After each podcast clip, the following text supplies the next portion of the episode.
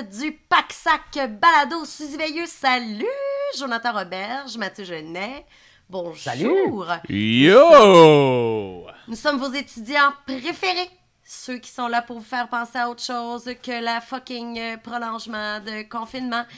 On est en zone rouge, on enregistre de chez nous, mais on fait ça dans le bonheur et la joie, comme d'habitude. Surtout qu'on a une matière euh, du jour très intéressante. On jase de politique aujourd'hui. On lunch à la table des nerds avec un gars euh, qui a tellement un, un nom de premier de classe. Xavier Savard Fournier. C'est sûr que tu t'appelles comme ça, tu nous en apprends, là. C'est certain. Mais sais-tu quoi? Moi, je rajouterais même que souvent, lorsqu'on dit on va parler de politique, le monde fait Ah, moi, pas bon en politique, j'aime pas ça. Tout, tout, tout, tout, tout, tout, tout. M'a t'appelé Kevin, mon chum. OK, là, Kevin, ce qui est le fun avec notre invité d'aujourd'hui, c'est que justement, on le fait pour que tu puisses comprendre. Ouais. On est à l'école. On a préparé des questions qui sont pas trop pointues, qui font en sorte qu'on va avoir des belles réponses avec des longs développements, qui fait que toi, tu vas pouvoir aller chercher l'information que tu as besoin, Kevin. Ben oui. Fait que écoute-le au complet, le podcast. Même s'il demande des mots que tu comprends pas trop, ben c'est quoi? Tu vas arriver au travail, Kevin, puis tu vas pouvoir arriver sur le bord de la machine à café puis dire à la belle Sophie Hey Sophie, euh, savais-tu qu'aux aux États-Unis, là, euh, c'est les grands électeurs qui vont voter pour le président? et, et là, Sophie, elle va se cracher dans la main, puis elle va faire Hey, hey, hey! Elle va pas se cracher dans la main. Ce qu'elle va faire, c'est qu'elle va dire Waouh, je suis vraiment épaté par tes connaissances. J'aimerais un lunch avec toi pour en savoir plus. Fais-moi un bébé Oh. maintenant on Parfait. bureau. Fait que grâce à Xavier Savard Fournier, merci, euh, ta vie va, va, va prendre une coche de plus.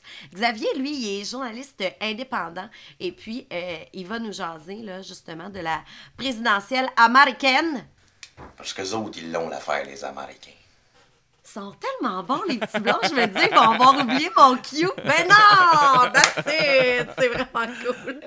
Et puis, euh, si vous comprenez pas tout, tout, tout, tout, tout ce qu'on dit là, pendant l'épisode, euh, c'est pas grave parce qu'on on aime toujours ajouter des compléments d'informations sur nos réseaux sociaux. Nos réseaux sociaux, ça, c'est Facebook, c'est Instagram, c'est TikTok. No! Fuck TikTok. Fuck TikTok. Mais pas fuck YouTube, par exemple. Vous êtes de plus en plus nombreux euh, à nous regarder parler sur YouTube. Merci de le faire. Merci de vous inscrire euh, à notre chaîne. Like, subscribe and share, comme Hey, ils disent. On est rendu à genre quoi 170 quasiment? 165 abonnés Patreon? Hey! C'est pas grave. Moi, je tiens à dire que la semaine passée, on était à 160. On doit être rendu à 165, 170. Euh, je Les prends... petits blonds, euh, le savez-vous? Peut-être qu'ils savent ça sur le bout de leurs doigts, eux. Ils sont en train de les checker d'après moi. 174! Mais, mais Mathieu! Mathieu!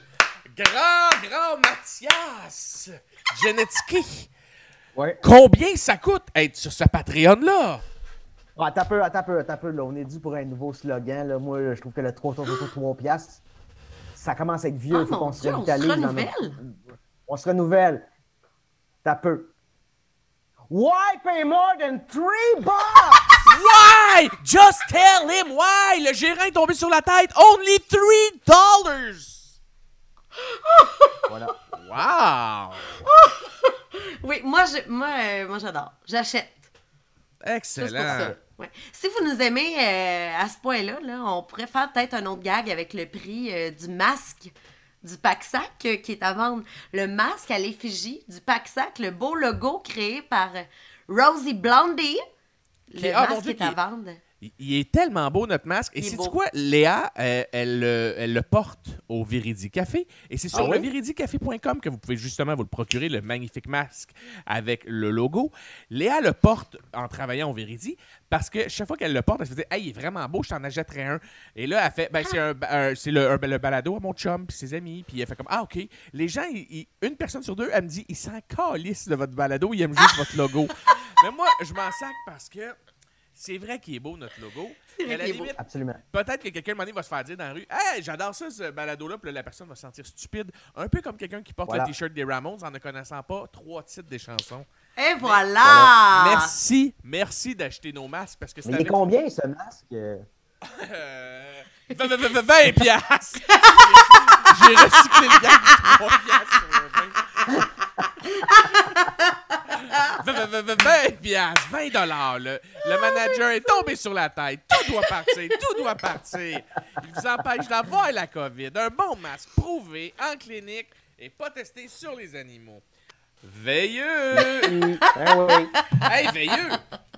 Là, on a fait le tour de nos actualités. Il nous reste trois salutations à faire, mais avant les salutations, là, il y avait une demande cette semaine.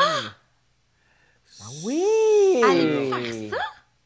Ben, Joe va le faire parce que euh, il m'a- écrit tantôt à 2h30 pour. euh, Oh, pour je suis comme émue déjà! alors. Puis, euh, puis je vais sûrement me faire ramasser ça, dans le fond. Ah oui, je te ramasse. euh, ah, je suis là pour ça. euh. Allez-y. Alors, les petits blonds, partez-moi ma musique de définition, s'il vous plaît. Suzy Veilleux. Nom propre d'une fille de 3 pieds 2 qui a une voix de joueuse de bingo et autant de tatouages qu'un gars en front page du Photopolis qui est arrêté pour vol de skidoo. Elles aiment ça les skidoo dans la poudreuse. Suzy Veilleux. Plus grande fan des filles de Caleb. Et aussi seule fille, qui est plus proche d'être Ovila qu'Émilie Bordelot. Hein? La preuve, elle porte des chemises de bûcheron. Elle a le regard un peu vide de Roy Dupuis quand il est trop saoul. Pis et horny quand elle entend une hache taper un arbre. Ah, Suzy Veilleux, hein? Les cheveux de Courtney Love, la consommation d'Ozzy Osbourne, puis la shape de la poupée de Chucky.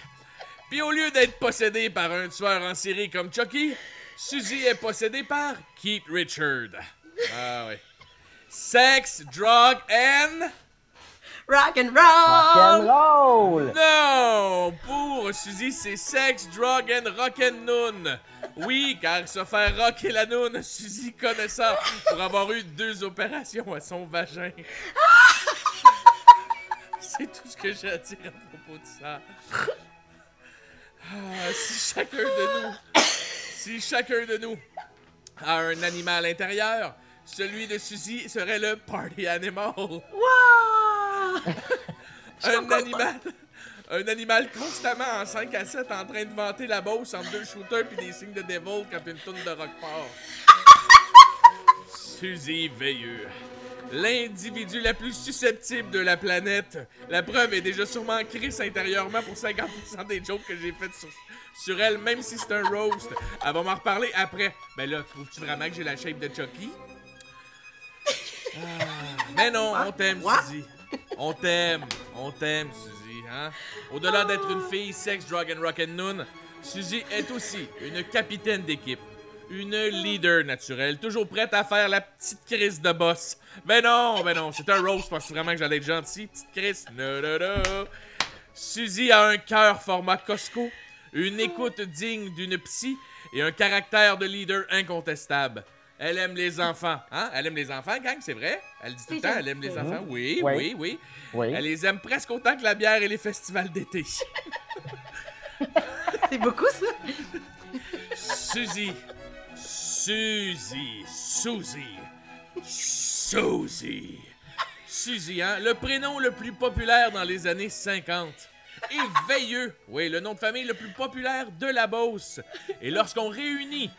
Euh, euh, et lorsqu'une fois réunis, ils forment Suzy Veilleux, une fille de famille de la Beauce qui a tout, sauf l'attitude d'une femme docile des années 50 féministe engagée qui n'a pas peur de s'affirmer en meeting, de confronter qui que ce soit, et ira même jusqu'à dire à un dude après un one night Hey chérie, va pas te vanter à tes chums, c'est moi qui t'ai fourré. Et voilà ma belle. Ça finit là-dessus. Oui. Oui. Ah, c'est- c'est mieux que ce que je m'attendais. Et voilà. C'est ça. en crise? T'es-tu Hey, je fâché? suis pas en crise, il y a bien trop de justesse là-dedans pour que je sois en crise. Toutes les références sont bonnes. Oh! Hey, je vous remercie. Je trouve ça Ben, je extraordinaire. t'aime. Je t'aime. Moi aussi. mon Ah, moi, j'ai juste relu et approuvé. Mathieu, il l'a relu, puis il a T'as bien bon, approuvé mais- ça, je trouve. Ben, Mathieu, dis-moi si je te connais bien, Suzy. Mathieu me dit Hey Joe, moi je trouve ça bon, mais je ne sais pas pour Shape de, de Chucky. De C'est Chucky. là que je vous dis que j'ai pas référence, fait que je suis pas fâchée. Ah, pour vrai? Ah, ok, parfait. OK. fait que là, es-tu c'est grosse, Chucky? C'est quoi? Non, non, non, non, non, non, Chucky, c'est juste une poupée de deux pieds de haut, toujours fâchée. Tu sais, As-tu te du monde, là, c'est un film d'horreur, là, Chucky. Ouais, je- ouais. La petite poupée Je, rousse, là. je me rappelais absolument c'était quoi, mais j'avais pas sa shape. J'étais là, limite, elle a un gros cul. C'est pas grave, euh, Ah, non, non, moi, avec, c'est elle est t'sais, tout euh. petite, là, elle est courte sur pattes, là, tu sais. fait que là. euh, On dirait que c'est toi quand tu portes. euh, Dieu, du- c'est encore plus drôle. Eh je, oui, c'est je vais mettre ma salopette la semaine prochaine pour ça. Ah, mais je t'aime beaucoup, Suzy, puis on est désolé Ah, d'avoir, comme toujours, retardé le truc pour ton anniversaire. On l'avait vraiment commencé euh, pour la journée de ta fête. Puis après ça, il y a eu mille et une affaires. C'est, ça a glissé entre deux chaises. Puis une chance que les fans l'ont, euh, souligné parce que c'était dans les notes de mon cellulaire. Puis on a tout simplement oublié. Et parlant des fans, on a des salutations. Euh, Oui. Est-ce que je commence avec le premier, Marc-Antoine ah! Salut, j'ai découvert votre podcast hier. Je suis rendu à l'épisode 7 et je suis devenu membre Patreon. Bref, euh, bref, bref, Bref! bref. Hey, ça, c'est comme, la fille de la semaine passée! Hey, on devient anglophone quand on fait nos remerciements. C'était quoi? C'est c'est Jane Hick. Jane Hick! Janik, Janik. Bref, j'aime votre podcast. Hey, moi, un gars comme Marc-Antoine, je sais pas si on dit Belzile ou Bellil. Peut-être qu'on dit Bellel. Bellil, Belzile. Écoute, on m'a appelé MA. Marc-Antoine, un, tu t'es déclenché 7 épisodes de nous en une journée. Je trouve ça insane. Puis là, t'en voulais encore plus. Puis tu t'es rendu au membre Patreon. Pour combien, Mathieu? Why pay more than three bucks? Trois piastres. 3 piastres. Ben merci, euh, Marc-Antoine. Puis c'est pour du monde comme toi qu'on le fait. Puis euh, bisous. Ouais, fait que je fais-tu le deuxième? Ah ouais, oui, dis-moi, non. Donc, le deuxième, c'est Éric Sirard euh, qui nous dit euh, Des amis dans l'armée m'ont parlé des exploits de Léo Major, petit bonhomme surpris, comme ça. un, un héros inconnu. Dommage que son histoire n'est pas enseignée dans nos écoles. Merci d'en jaser dans votre podcast. Et ça, en plein jour du souvenir. Hein? Est-ce qu'on est le jour du souvenir? Ouais, on est le jour du souvenir. en Un jour plus. souvenir, t'as raison. Voilà. Ouais. Donc, euh, Il n'y a, pas- a de hasard. Il y a Jason Boyd. Je pense que ça se dit vraiment Jason Boyd cette fois-ci. Je pense que c'est Jason Bois. Jason bois. Jason bois. Un, un, tu sais, un, un gars, là. c'est belge. C'est belge. belge. Jason bois. Ah, Excuse-nous, Jason, on rit de ton nom. On s'aime, on. On t'aime, on t'aime, on t'aime. Non, on taquine ceux qu'on aime. Euh, il dit Salut à vous. Hey, j'ai découvert votre podcast la semaine dernière et j'ai déjà écouté toutes les épisodes. Wow. Écrit toutes. Euh, j'ai pas eu le choix de devenir membre Patreon euh, pour avoir plus de votre show. Continuez votre bon travail. Et là, il nous a envoyé une vidéo et il a dit PS, je pense que vous avez un nouveau fan et son enfant danse quand la toune des sarcastiques part. Oh, wow. Non, mais c'est yes. tellement hot, là. Merci de nous avoir partagé ça. C'est vraiment, vraiment cool. On l'apprécie Je énormément. sais pas si son enfant a dansé quand Mathieu a dit qu'il s'était fait sucer par un fantôme.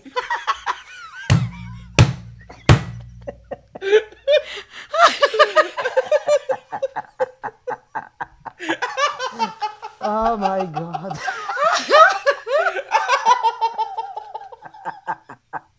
Ah, c'est que m'a ramené souvent celle-là? C'est parfait, il faut. Il faut. Il faut. Mais moi, je trouve ça. Mais moi, je trouve ça fucking ridicule. Oh, Oh my god. J'ai chaud. J'ai tellement chaud. Ah, Mathieu, je t'aime tellement. Oh my god. Hey, excellent. Hey, aujourd'hui, Hey, au menu du jour, qu'est-ce qu'on a, Suzy? on a quelqu'un avec qui on va jaser. On s'en va à table des nerds. euh, on parle à tonne.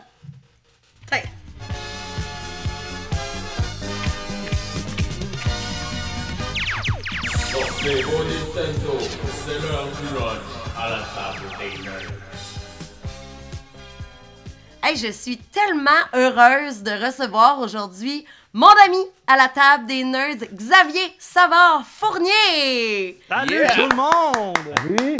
Bravo. Xavier, Comment je te va? présente Jonathan et Mathieu avec qui euh, nous passerons l'heure du midi euh, aujourd'hui. Xavier et moi, on a étudié bu à l'Université Laval euh, à Québec ensemble. C'est vraiment un plaisir. Et puis depuis, euh, Xavier, je te présente pour ceux euh, qui ne te connaissent pas. Tu es journaliste depuis déjà 2012. Euh, tu, tu, tu travailles plutôt dans le milieu de la politique, politique internationale. Tu t'intéresses à, à la politique publique, les populations, les enjeux sociaux qui marquent l'actualité. Tu te promènes donc pas mal euh, grâce à ça. Je pense que c'est une belle excuse. On joint l'utile à l'agréable. Voilà. Absolument. euh, Vas-y. Non, mais c'est justement ça. C'est ça permet de mélanger. Bon, c'est sûr qu'en pandémie, c'est plus compliqué, mais ça permettait à une certaine époque de mélanger voyage, plaisir, découverte et euh, reportage pour ramener tout ça au Québec en français pour tout le monde. Exactement. Et puis là, avant de se lancer dans le vif du sujet, du pourquoi on t'a invité cette semaine, c'est-à-dire pour parler des récentes élections aux États-Unis?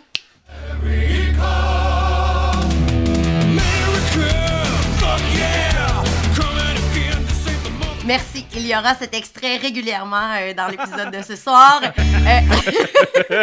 je voulais saluer le projet que tu es en train euh, de réaliser, premièrement, parce que avec Andréane Plante, vous avez monté le projet 12-12. Donc, toi et ta copine, vous vivez 12 mois de journaliste international dans 12 villes à quelque part dans le monde. Et là, vous êtes à votre sixième destination. Joe, Mathieu, savez-vous d'où Xavier est en train de nous parler aujourd'hui? Euh, de chez eux. Euh.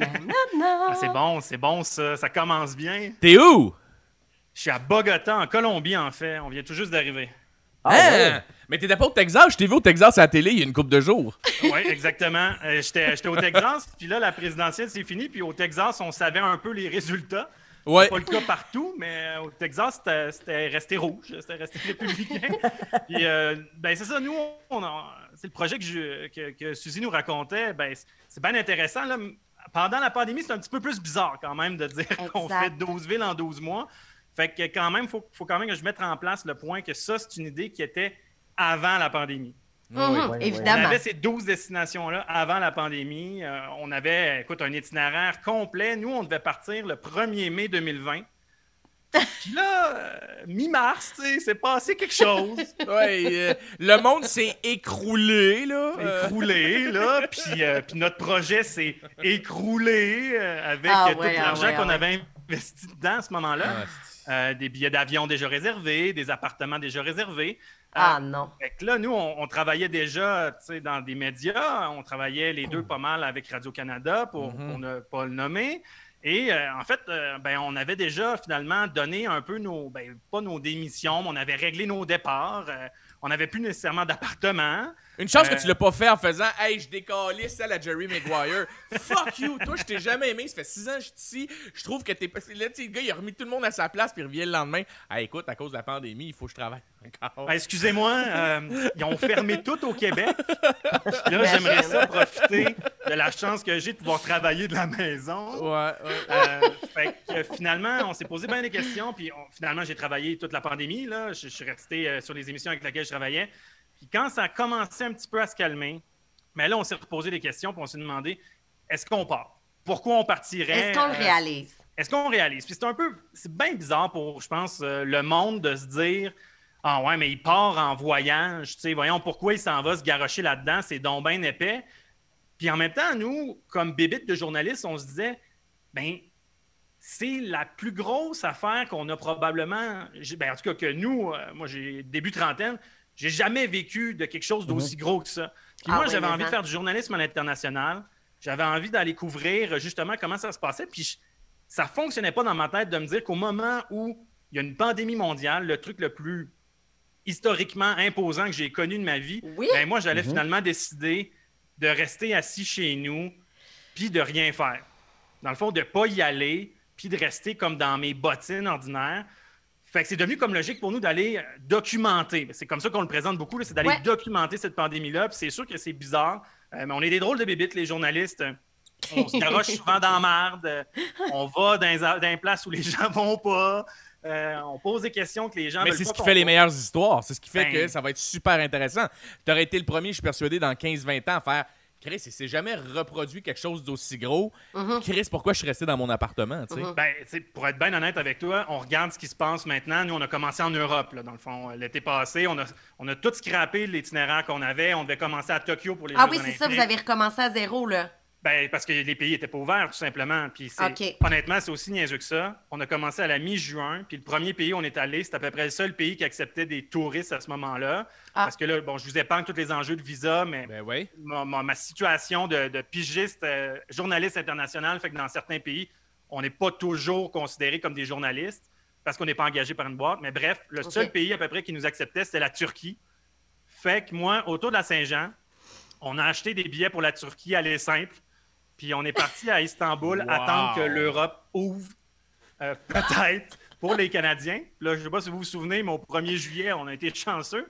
Ouais. Les Canadiens ont été mis sur la liste de l'Union européenne. Ouais. Puis là, nous, on était en Turquie, puis on était pognés là parce qu'il n'y avait pas Oh la Turquie sur la liste. Oh my God! Fait que là, tu t'es retrouvé. C'est comme si tu avais fait le mauvais line-up devant le Music World à l'époque pour aller chercher un CD. C'est exactement finalement, ça. ils l'ont pas dans le magasin que tu veux aller. Ah, c'est quasiment comme si je m'achetais un CD puis que je, je l'ouvrais, puis dedans, c'était pas la bonne affaire. Ah! On a pris un gros guess, on s'est ramassé à côté, puis là, on est à Istanbul, puis on fait bon, ben, la première destination, ça va être ici, finalement. Fait qu'on a commencé avec Istanbul, puis cet été, ça a été ça un peu le jeu de où ça allait ouvrir, où on allait pouvoir entrer. On s'est ramassé à Londres justement pour ça, parce que Londres fait pas pareil que l'Europe. hein. Ils vont d'ailleurs quitter là, ben, tout, bientôt. là. Ça va- C'est censé se faire à la fin de l'année.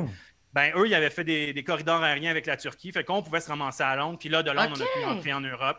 On a fait l'Europe pendant l'été. On s'est ramassé à Madrid où ça allait pas bien. On s'est ramassé au Portugal justement parce qu'à Madrid, ça allait pas bien. Il a fallu euh, se sauver de l'Espagne pour pas rester coincé. Tu allais faire des reportages en France puis à Berlin. Puis là, ben, la grosse affaire de l'année, après la pandémie, c'est une Les petite élections élection. américaines. Petite élection. Excusez-moi, on a besoin de la trame sonore. On parle maintenant des États-Unis. élection. Fait que. euh, on Fascinant, comme dirait Charles Tisser. Fascinant.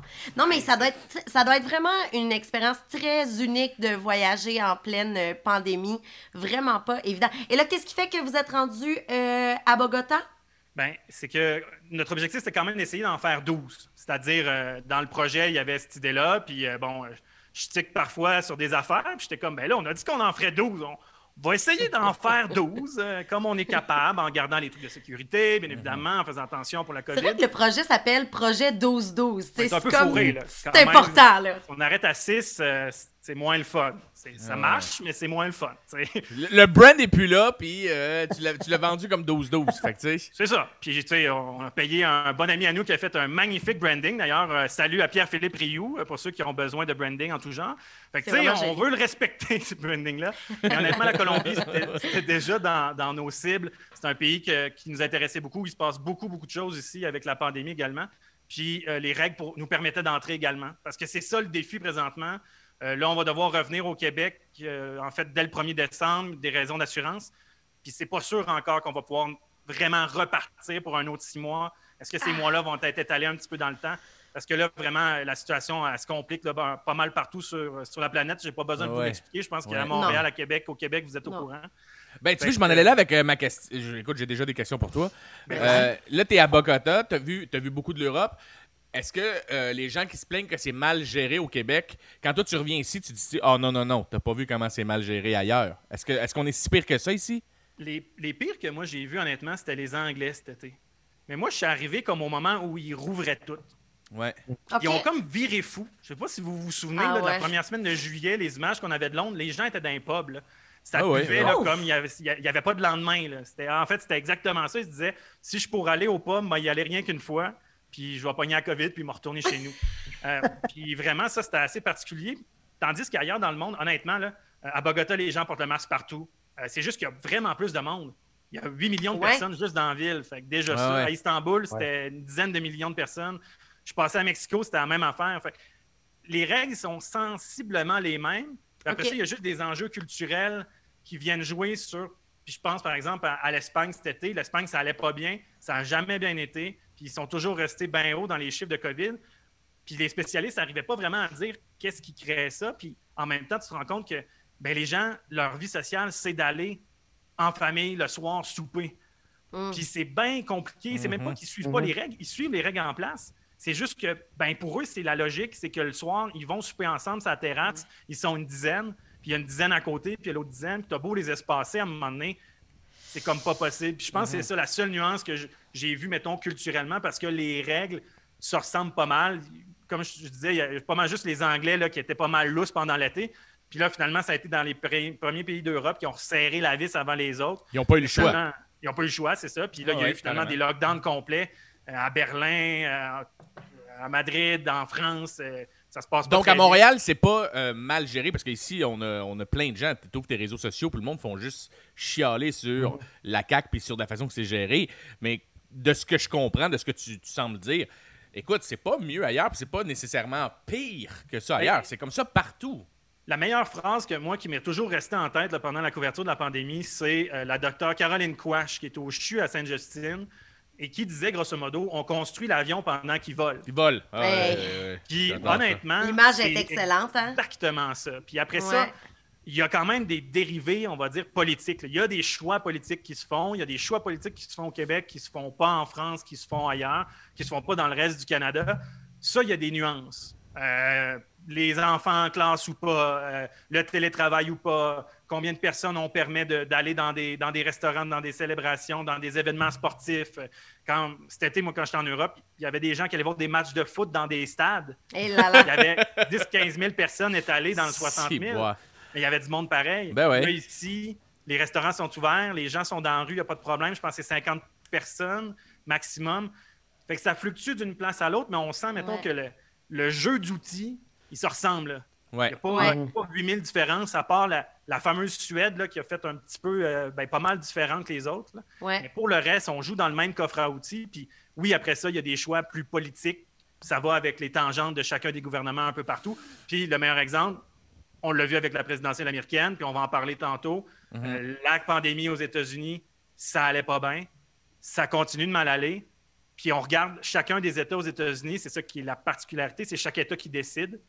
Même si on donne euh, une espèce de prémisse globale, ça reste quand même que les décisions reviennent beaucoup à chaque État. Puis, ben, selon ta tangente politique, euh, si tu as un État républicain, si tu es un État démocrate, tu te rends compte que ben, ce qui se passe à New York, euh, c'est pas la même chose qui se passait au Texas, c'est pas la même Mhm. chose qui se passait en Arkansas, puis c'est pas la même chose qui se passait en Californie. Puis c'est pas juste parce qu'il y avait beaucoup de monde dans certaines villes. Il y a aussi des visions politiques un peu différentes.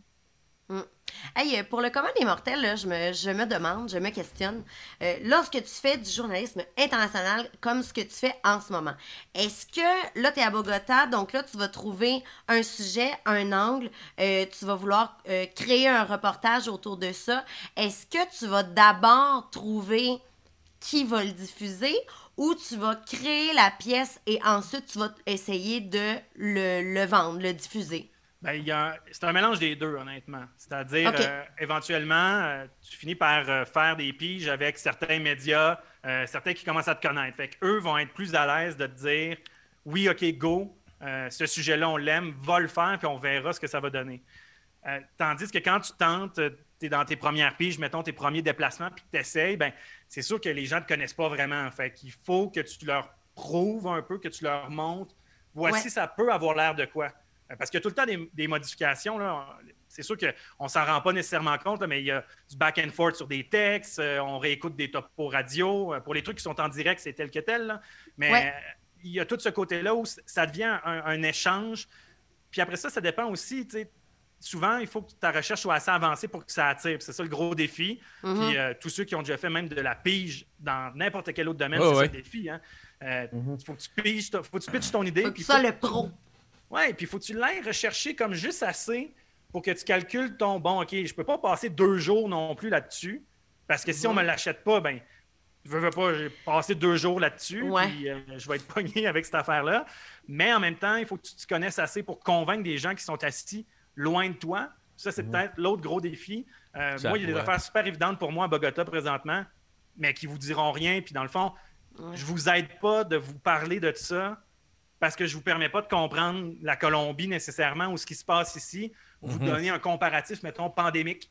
Fait qu'il faut moi aussi que je comprenne que les gens avec qui, mettons, je travaille à Montréal, à Québec ou ailleurs, ben, qu'est-ce qu'ils ont en tête quand moi je leur parle de la pandémie en Colombie? C'est quoi leur premier réflexe? Puis de, Ouais. de ça, moi, je peux partir et dire Ah, c'est intéressant, je vais aussi te parler de, de B, puis de faire un espèce de AB Ouais. pour te donner cette idée-là. Ça, c'était Ouais. un des défis là, actuellement. Ah, c'est vraiment intéressant. Good job. OK, les gars, je pense qu'on se lance. On a besoin de la petite trame musicale. On parle des choses sérieuses. Let's go, la table des nerds. Fuck yeah! Bon, première question, là. Mettons que tu avais une gageure euh, sur le résultat des votes. As-tu gagné ta gageure? Euh, J'étais ben trop chicken pour gager, honnêtement. J'aurais jamais, jamais voulu mettre une maudite scène là-dessus. Il y a- En tout cas, si vous, vous êtes, vous êtes à l'argent, tant mieux. Si vous avez voulu parier là-dessus, tant mieux. Euh, moi, j'étais j'étais pas game. là. J'étais vraiment, vraiment Ouais. pas game. Euh, je me doutais que ça allait être vraiment très serré. C'était vraiment Ouais. pas clair au début de la campagne non plus comment ça allait se passer. Puis les résultats nous ont montré que là, oui, l'écart se creuse avec tous les comptes, euh, des, des votes par, par la poste.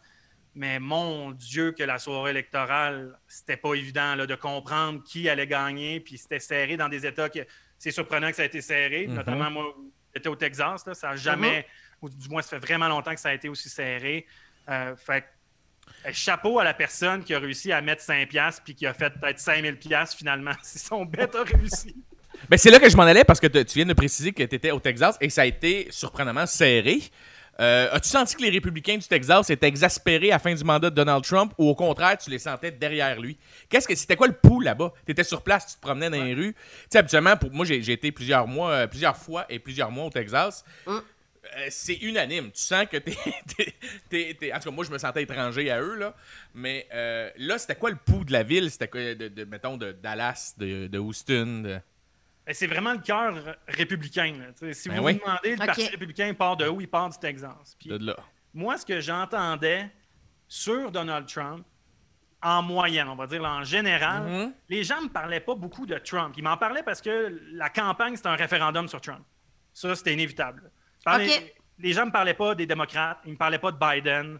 Euh, en fait, les gens se plaignaient que les démocrates n'avaient pas vraiment de propositions spécifiques pour eux autres, d'ailleurs. Ça, c'est une des faiblesses Ouais. du Parti démocrate dans cette campagne-là. Puis euh, plusieurs se demandaient si vraiment il y avait un choix à faire entre, entre Biden et Trump. Là, quand tu es au Texas, ben ça, ça prend une tournure différente. Parce que les gens sont foncièrement républicains. Là, je, je vais dire ça comme ça, puis on, on va revenir souvent à ça, mais pour le Texan, être républicain, ça veut dire des affaires très simples. C'est remettre de l'argent dans tes poches. C'est l'État n'a rien à voir dans ta cour. Puis il y a, il y a toute la question de. En anglais, ils disent les, les 3G, là, mais tu sais, c'est les armes, c'est Dieu. Euh, puis c'est vraiment une liberté individuelle proche là, du libertarisme. C'est vraiment, Mhm. viens pas me dire quoi faire, quoi décider, à part sur le plan religieux, euh, sur les questions d'avortement, parce que là, soudainement, c'est tout l'inverse. Parce que là, soudainement, l'État faudrait donc bien qu'il décide puis qu'il mette des règles. Bon, Aïe, c'est un- aïe. c'est un autre enjeu qu'on pourrait se dire, mais au Ouais. Texas, Ouais. c'est vraiment ça. Fait que les gens, quand ils regardent Donald Trump, moi, il y en a qui m'ont dit J'aime pas vraiment Trump. C'est pas tant Trump pour qui je vais voter. Moi, je veux juste voter pour le parti qui me permet de garder ce que j'ai. Puis au. Texas, ça se passe dans l'État, mais ça se passe. Ils veulent aussi que ça se passe pour tout le monde, comme au niveau fédéral. Ben, au niveau euh, ben, de, de l'ensemble du pays. Puis Ouais. ça, c'est revenu beaucoup plus souvent que de me parler de Trump. Même pour ceux qui étaient ben, ceux qui étaient pour, ceux qui, qui étaient contre, qui ont voté contre Trump, là, oui, ils m'ont parlé de Trump. Là, ils trouvaient que ça dépassait les bornes, que ses commentaires n'avaient pas leur place. Euh, je pense notamment à, à des fans de banlieue. Euh, beaucoup m'en ont parlé. Mais en même temps, on regarde finalement les votes. Puis Trump a encore réussi à avoir Ouais. une majorité de Mhm. femmes blanches de banlieue, par exemple. Ouais. Fait qu'au final, du moins pour le Texas, c'était beaucoup ça, ce que le parti lui-même peut représenter, ce que ses politiques peuvent amener. Puis honnêtement, il y en a plein qui s'en sacraient vraiment beaucoup Mhm. de qui était la tête de ce parti-là. Puis ils misaient vraiment juste sur, sur les politiciens. Puis, puis aussi, parce que ça, c'est vrai que pour nous autres, le Canadiens, on, on l'oublie souvent, mais ils votent pour 30, 40, 50 choses. Là, des Ah oui, fois. oui, oui. oui, oui, oui, Vous avez vu euh, énorme. sûrement passer un, un paquet de référendums dans plein d'États. Euh, au Texas, il y a des endroits où on votait 30-40 fois. Ça prend 25 minutes de voter. Puis cette année, au Texas, il n'y avait plus euh, le straight ticket. Le straight ticket, grosso modo, là, c'est tu pouvais, tu pouvais voter tout démocrate ou tout républicain d'un seul coup. Oh, OK. Oh. Dans le fond, tu regardais pas les candidats. Puis, tu sais, les candidats, là, tu votes euh, pour le juge euh, de la Cour municipale, pour le juge de la Cour suprême de l'État, euh, le shérif du coin, euh, le, le- le- le- Hey, Le ça, c'est nuancé hein, comme réponse. Euh, tout re- ça, quinte-toi. C'est réglé. tout- tout- tous les niveaux, euh, que ce soit les élections euh, scolaires. Au Québec, on, trouvait que les élections scolaires, mettons, il n'y avait pas beaucoup de participation. Imagine aux États-Unis, tu vas voter aux élections scolaires, le shérif, le juge du coin, le représentant de l'État, le représentant de l'État au Congrès national, le président, le machin. Eh, my God, ça devient long. Fait que les gens, Wow. honnêtement, ils se rendaient pas nécessairement tout en bas. Ils se sont posé la question pour la présidentielle, puis les plus vraiment, les plus avancés, là, ceux qui avaient vraiment des intérêts plus particuliers ou qui voulaient regarder au niveau local, parce que c'est vers là que je voulais m'en aller. L'autre élément des républicains, c'est aussi qu'ils regardent l'État. Puis les partis républicains, souvent, la présidentielle, c'est intéressant, mais c'est comme pas là leur gros enjeu. Ils regardent les élections locales, ils regardent les votes locaux. C'est important, cet élément-là de communauté, même s'il y a cet individualisme-là. En fait, c'est de dire, c'est moi qui choisis ma communauté, puis c'est, je la forme comme moi j'ai envie. Ça revient toujours à, à l'électeur lui-même, en fait. Puis, euh, Vas-y, Mathieu. Euh, tu tu, parlais que le, Parti républicain, c'était plus, pour, ces gens-là, c'était plus qu'un parti, mais c'est aussi une histoire de, de valeur, dans le fond. Puis on, voit que, on, l'a vu, là, la map électorale, le rouge est, vraiment très, tu sais, c'est rural. Euh, on, voit que républicain égale souvent rural, puis pourquoi, d'après toi, c'est quoi la, différence? Pourquoi est-ce qu'à New York, mettons, on ne se rejoint pas tant que ça? Dans ce- ce- ce- cette espèce de, de mode de, de pensée-là? Ben, Il y, a- il y a plein d'éléments, puis euh, je pense que ça dépend des époques républicaines. Fait qu'on- Oui, parce qu'il y a eu des époques où le, le- le Sud était peut-être plus démocrate, je pense. Ben, il y a eu des moments où les démocrates ont déjà été élus dans les, dans les provinces du Sud, mais aussi où des républicains ont fait des meilleurs Ouais. scores dans les grandes villes. Je pense que ce qu'il faut d'abord dire, c'est que la, la tangente républicaine de Donald Trump est allée pas mal plus à droite. Mm. Est allée, euh, tout ce qui est les conservateurs sociaux, là, Ouais. la droite religieuse, on est allé vers ça. C'est un choix qui a été fait. Euh, même le, le Tea Party de l'époque, tout ce qui était ultra-libertarien, là, vraiment, là, on, on s'est dirigé vers ça. Fait que pourquoi ça a pris dans certaines régions rurales par rapport aux grands centres, par exemple? Bien, il y a, il y a plusieurs degrés. Puis c'est ça qui est, qui est difficile à, à interpréter parce que dans chaque région, ça va être différent. Puis le meilleur exemple que je peux donner, c'est la Pennsylvanie.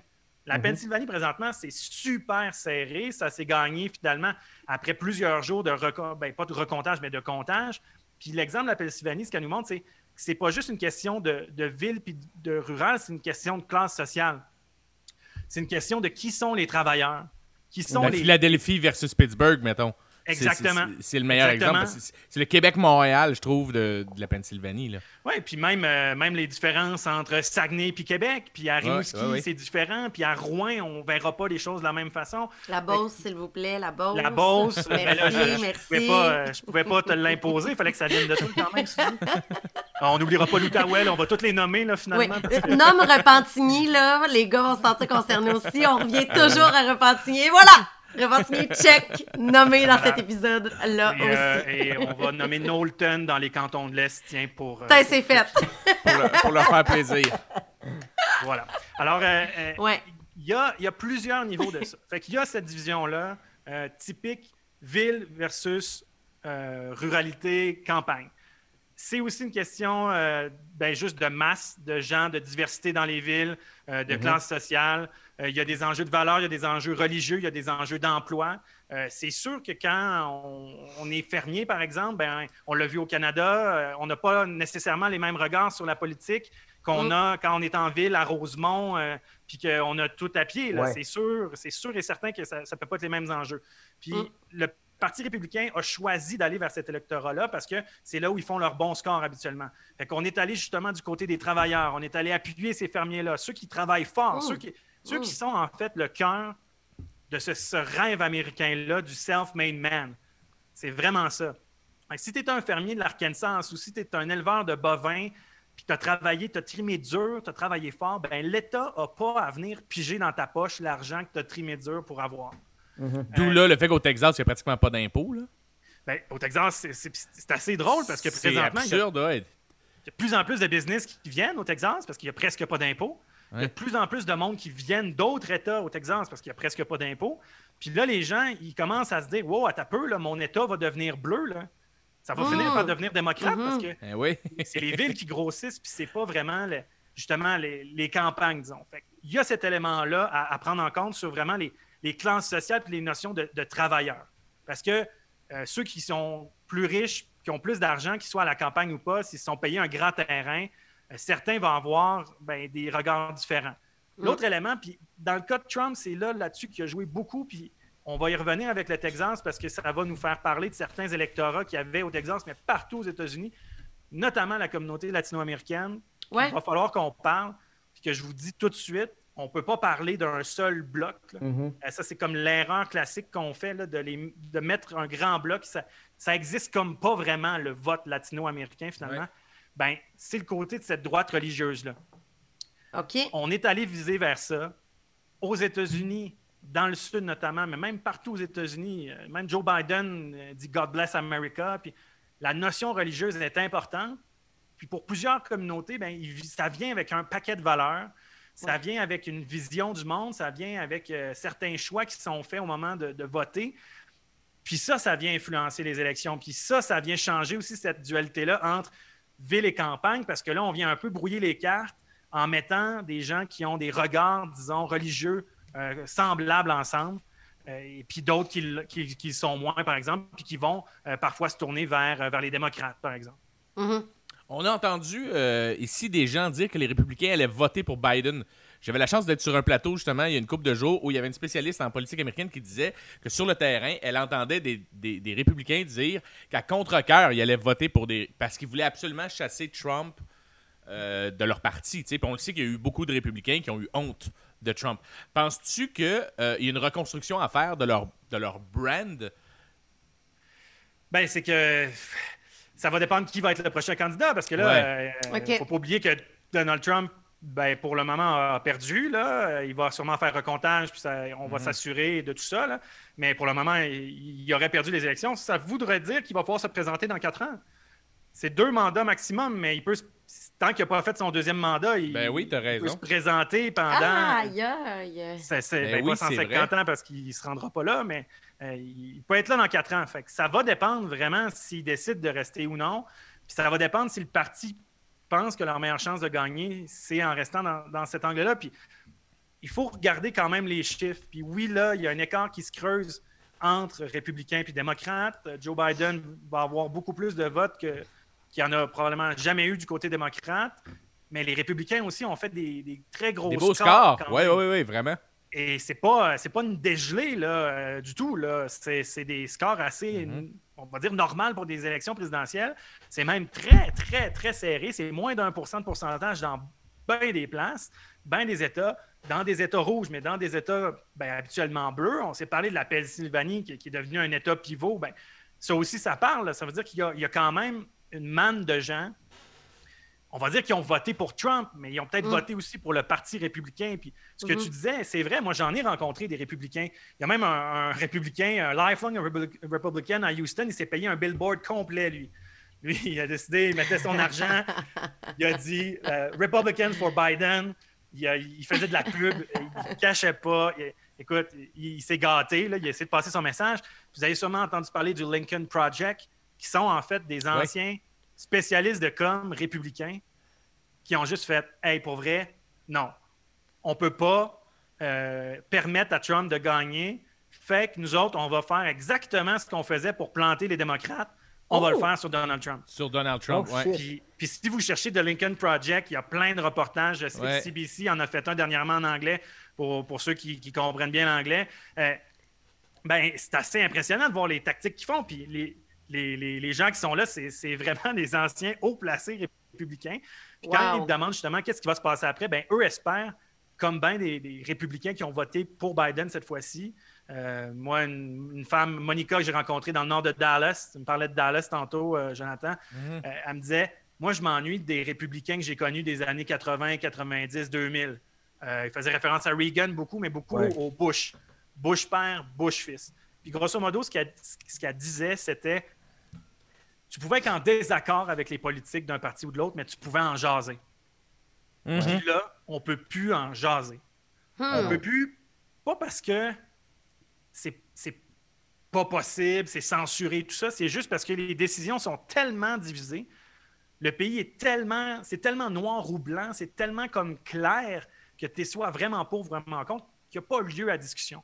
Puis elle, c'est ça qu'elle se plaignait parce que pour elle, le Parti républicain, c'était pas ça. Le Parti républicain, c'était le parti du rêve américain, accessible pour tous, euh, qui intégrait euh, les nouveaux arrivants, euh, qui, qui voulait utiliser la diversité justement pour, pour permettre qu'économiquement et socialement, tout le monde puisse comme prospérer ensemble. Bon, ça Mm. partait toujours de l'individu lui-même, là. c'est pas une vision comme commune, so- globale Social, là, ouais, ouais. sociale, mais il y avait ça. Puis pour elle, dans les airs ber- de Bush père, Bush fils, il y avait encore de ça. Euh, même si après le 11 septembre, ça a été beaucoup plus difficile pour la communauté musulmane, puis euh, n'importe quelle personne arabophone aux États-Unis va vous dire qu'il y en a mauditement des affaires qui ont changé depuis 2001. Ça reste que pour l'électorat républicain, puis quand même pour une certaine partie des États-Unis, il y avait une discussion à ce moment-là entre démocrates et républicaines. Puis ça, c'est ça qui a beaucoup changé présentement. Puis c'est pour ça qu'il y en a qui se sont, ben, qui ont viré le dos à Donald Trump. Puis eux, ils espéraient vraiment que le parti après ça fasse du ménage. Mais là, est-ce que ça va arriver? Pour le moment, Trump, pas même, On au moment où on se parle, là, il est 19h50 euh, mercredi. Trump n'a pas concédé encore la victoire. Je ne veux pas vendre un punch de, de- de diffusion d'horaire. Vous me couperez au pire. Non, non. On va leur prendre. Non, non, non, pas non, non. Non, non, non, je c'est regarde correct, l'heure. on assume. Je regarde l'heure, là. Il, il est proche de l'heure qu'on diffuse ça. Trump, jusqu'à preuve du contraire, n'a pas euh, concédé la victoire. Fait que, euh, c'est pas réglé. Euh, Est-ce qu'il va vouloir rester? Peut-être. Peut-être que dans quatre ans, il va se représenter, ça se pourrait. Là, ça va être le parti qui va se questionner. Il va y avoir des primaires. Il va y avoir des gens qui vont se présenter. Puis peut-être que ça va changer, mais ça, c'est. C'est tellement dans longtemps là, sur un point de Ouais, vue ouais. politique. Il y a tellement de chances, de choses qui peuvent arriver d'ici là que ça va être comme mon bet du début. Je ne mettrai pas beaucoup d'argent pour vous dire qu'est-ce Trump que va partir. Ouais, qu'est-ce que je ferai dans quatre ans. Je ne sais vraiment pas. Ouais. Mathieu? Moi, euh, tu sais, j'ai entendu beaucoup dire là, dans, dans les dernières semaines, dit- les gens qui parlent de Joe Biden le décrivent comme le plus républicain des démocrates. Est-ce que est-ce qu'un gars comme Biden, mettons, a des chances de séduire l'électorat du Texas, mettons, éventuellement? Est-ce que ça se pourrait? Est-ce que Je si- Ah, c'est une bonne question, ça. C'est Si ça a déjà été serré. ben, c'est que c'est pas tant. le- je pense pas que c'est le personnage de Biden qui a fait quoi que ce soit cette fois-ci au, au Texas. Les gens qui ont, qui ont voté démocrate, je suis pas certain que c'est pour ce type-là vraiment.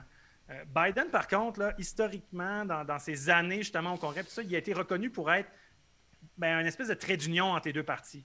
Ça a toujours Hmm. été bien important pour lui Mhm. de, de travailler avec les républicains et avec les démocrates. Est-ce que est-ce qu'il va être là pour l'électorat républicain? Là, oui, parce que comme président, il l'a dit, euh, président des États-Unis, pas les États bleus, pas les États rouges, les États-Unis. Ouais. C'est une phrase qu'on a déjà entendue, mais c'est ça sa ligne. Il va être le, le président de tous les Américains. Ce qui était un peu aussi le reproche que faisaient les démocrates à Donald Trump de ne pas être le président de tous les Américains. Hmm. Je pense plus qu'il va travailler avec des élus républicains. Plus de chances de s'entendre avec eux pour tenter de faire passer des politiques. Peut-être parce qu'il comprend comment eux vont pouvoir le vendre à leur électorat républicain par la suite, comment ils vont pouvoir s'entendre.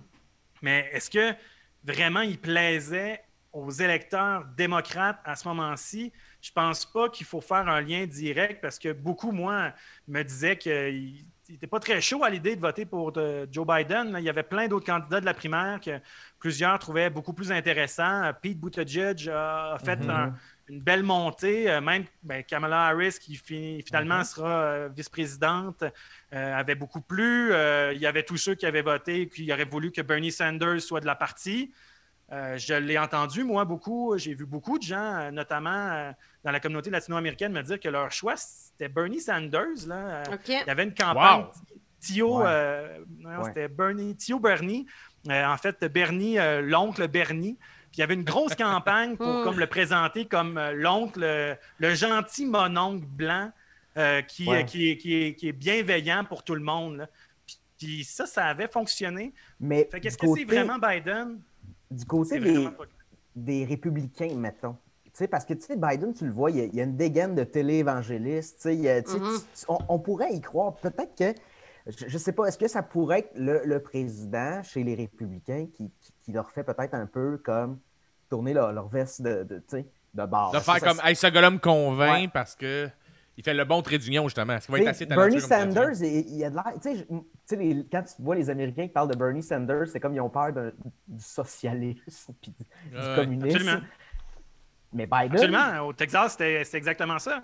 Euh, il y avait des campagnes de publicité qui disaient que, dans le fond, grosso modo, là, le, le modèle de pub qu'il y avait des républicains contre les démocrates, c'était peu importe la position, c'était la personne X est en fait une socialiste communiste cachée. Aïe, aïe. Puis, faut pas l'élire parce qu'elle a déjà choisi à un moment donné de, de- par exemple, au Texas, il parlait, euh, comme euh, il y a au Canada, des questions de taxe carbone. Puis c'est un État où il y a beaucoup de pétrole, il y a beaucoup Ouais. d'énergie. Fait que là, il disait Ah, votez pas pour la représentante de l'État, du district, machin, parce qu'elle euh, est financée par les démocrates qui sont des socialistes finis, puis demain matin, euh, vous aurez plus une scène. Et là là. Que Ça, a c'était le modèle. sens. Mais pour revenir à, à- à Biden lui-même, moi, les gens qui m'ont dit qu'ils allaient voter, qu'ils allaient virer leur chemise, là, pour, pour pas utiliser l'expression, Ouais. je pense qu'ils viraient leur chemise d'abord contre Trump, OK. Et non pour Puis- l'autre. Ouais. non pour l'autre. Par contre, c'est vrai que c'était peut-être plus facile pour eux de voter ou de virer leur chemise en Ouais. regardant le candidat en se disant ben non, j'y crois pas que Joe Biden c'est un socialiste là. Ça ça non. là. Puis Joe Biden, il est là depuis une quarantaine d'années puis ils ont vu ce qui ses positions sont connues là, il- en fait, c'est surtout plus je pense il va pas faire de surprise là, Joe Biden. Mhm. Puis, Ben, ça m'amène à ma prochaine question. Ah, Vas-y, vas-y, vas-y, excuse-moi. ben, euh, Il y, a- il y a une madame qui a dit exactement, je pense, que ce qui est dans la tête de bien des Américains, démocrates ou républicains, des, une des madames qu'on a entendues, qu'on était là, a dit Moi, là, j'ai juste envie de ne pas entendre parler de mon président à tous les jours. Hmm. Et moi, là, quand je reviens de la job le soir, Ouais. comme envie de prendre ma bière, de mettre mes ouais. pantoufles, puis de pas entendre parler de mon président à tous les jours. Ben là, avec Joe Biden, cette madame-là, elle l'a, là. Alors, Ce la président-là, on va pas l'entendre à tous les jours. Il n'y aura pas d'histoire à tous les jours.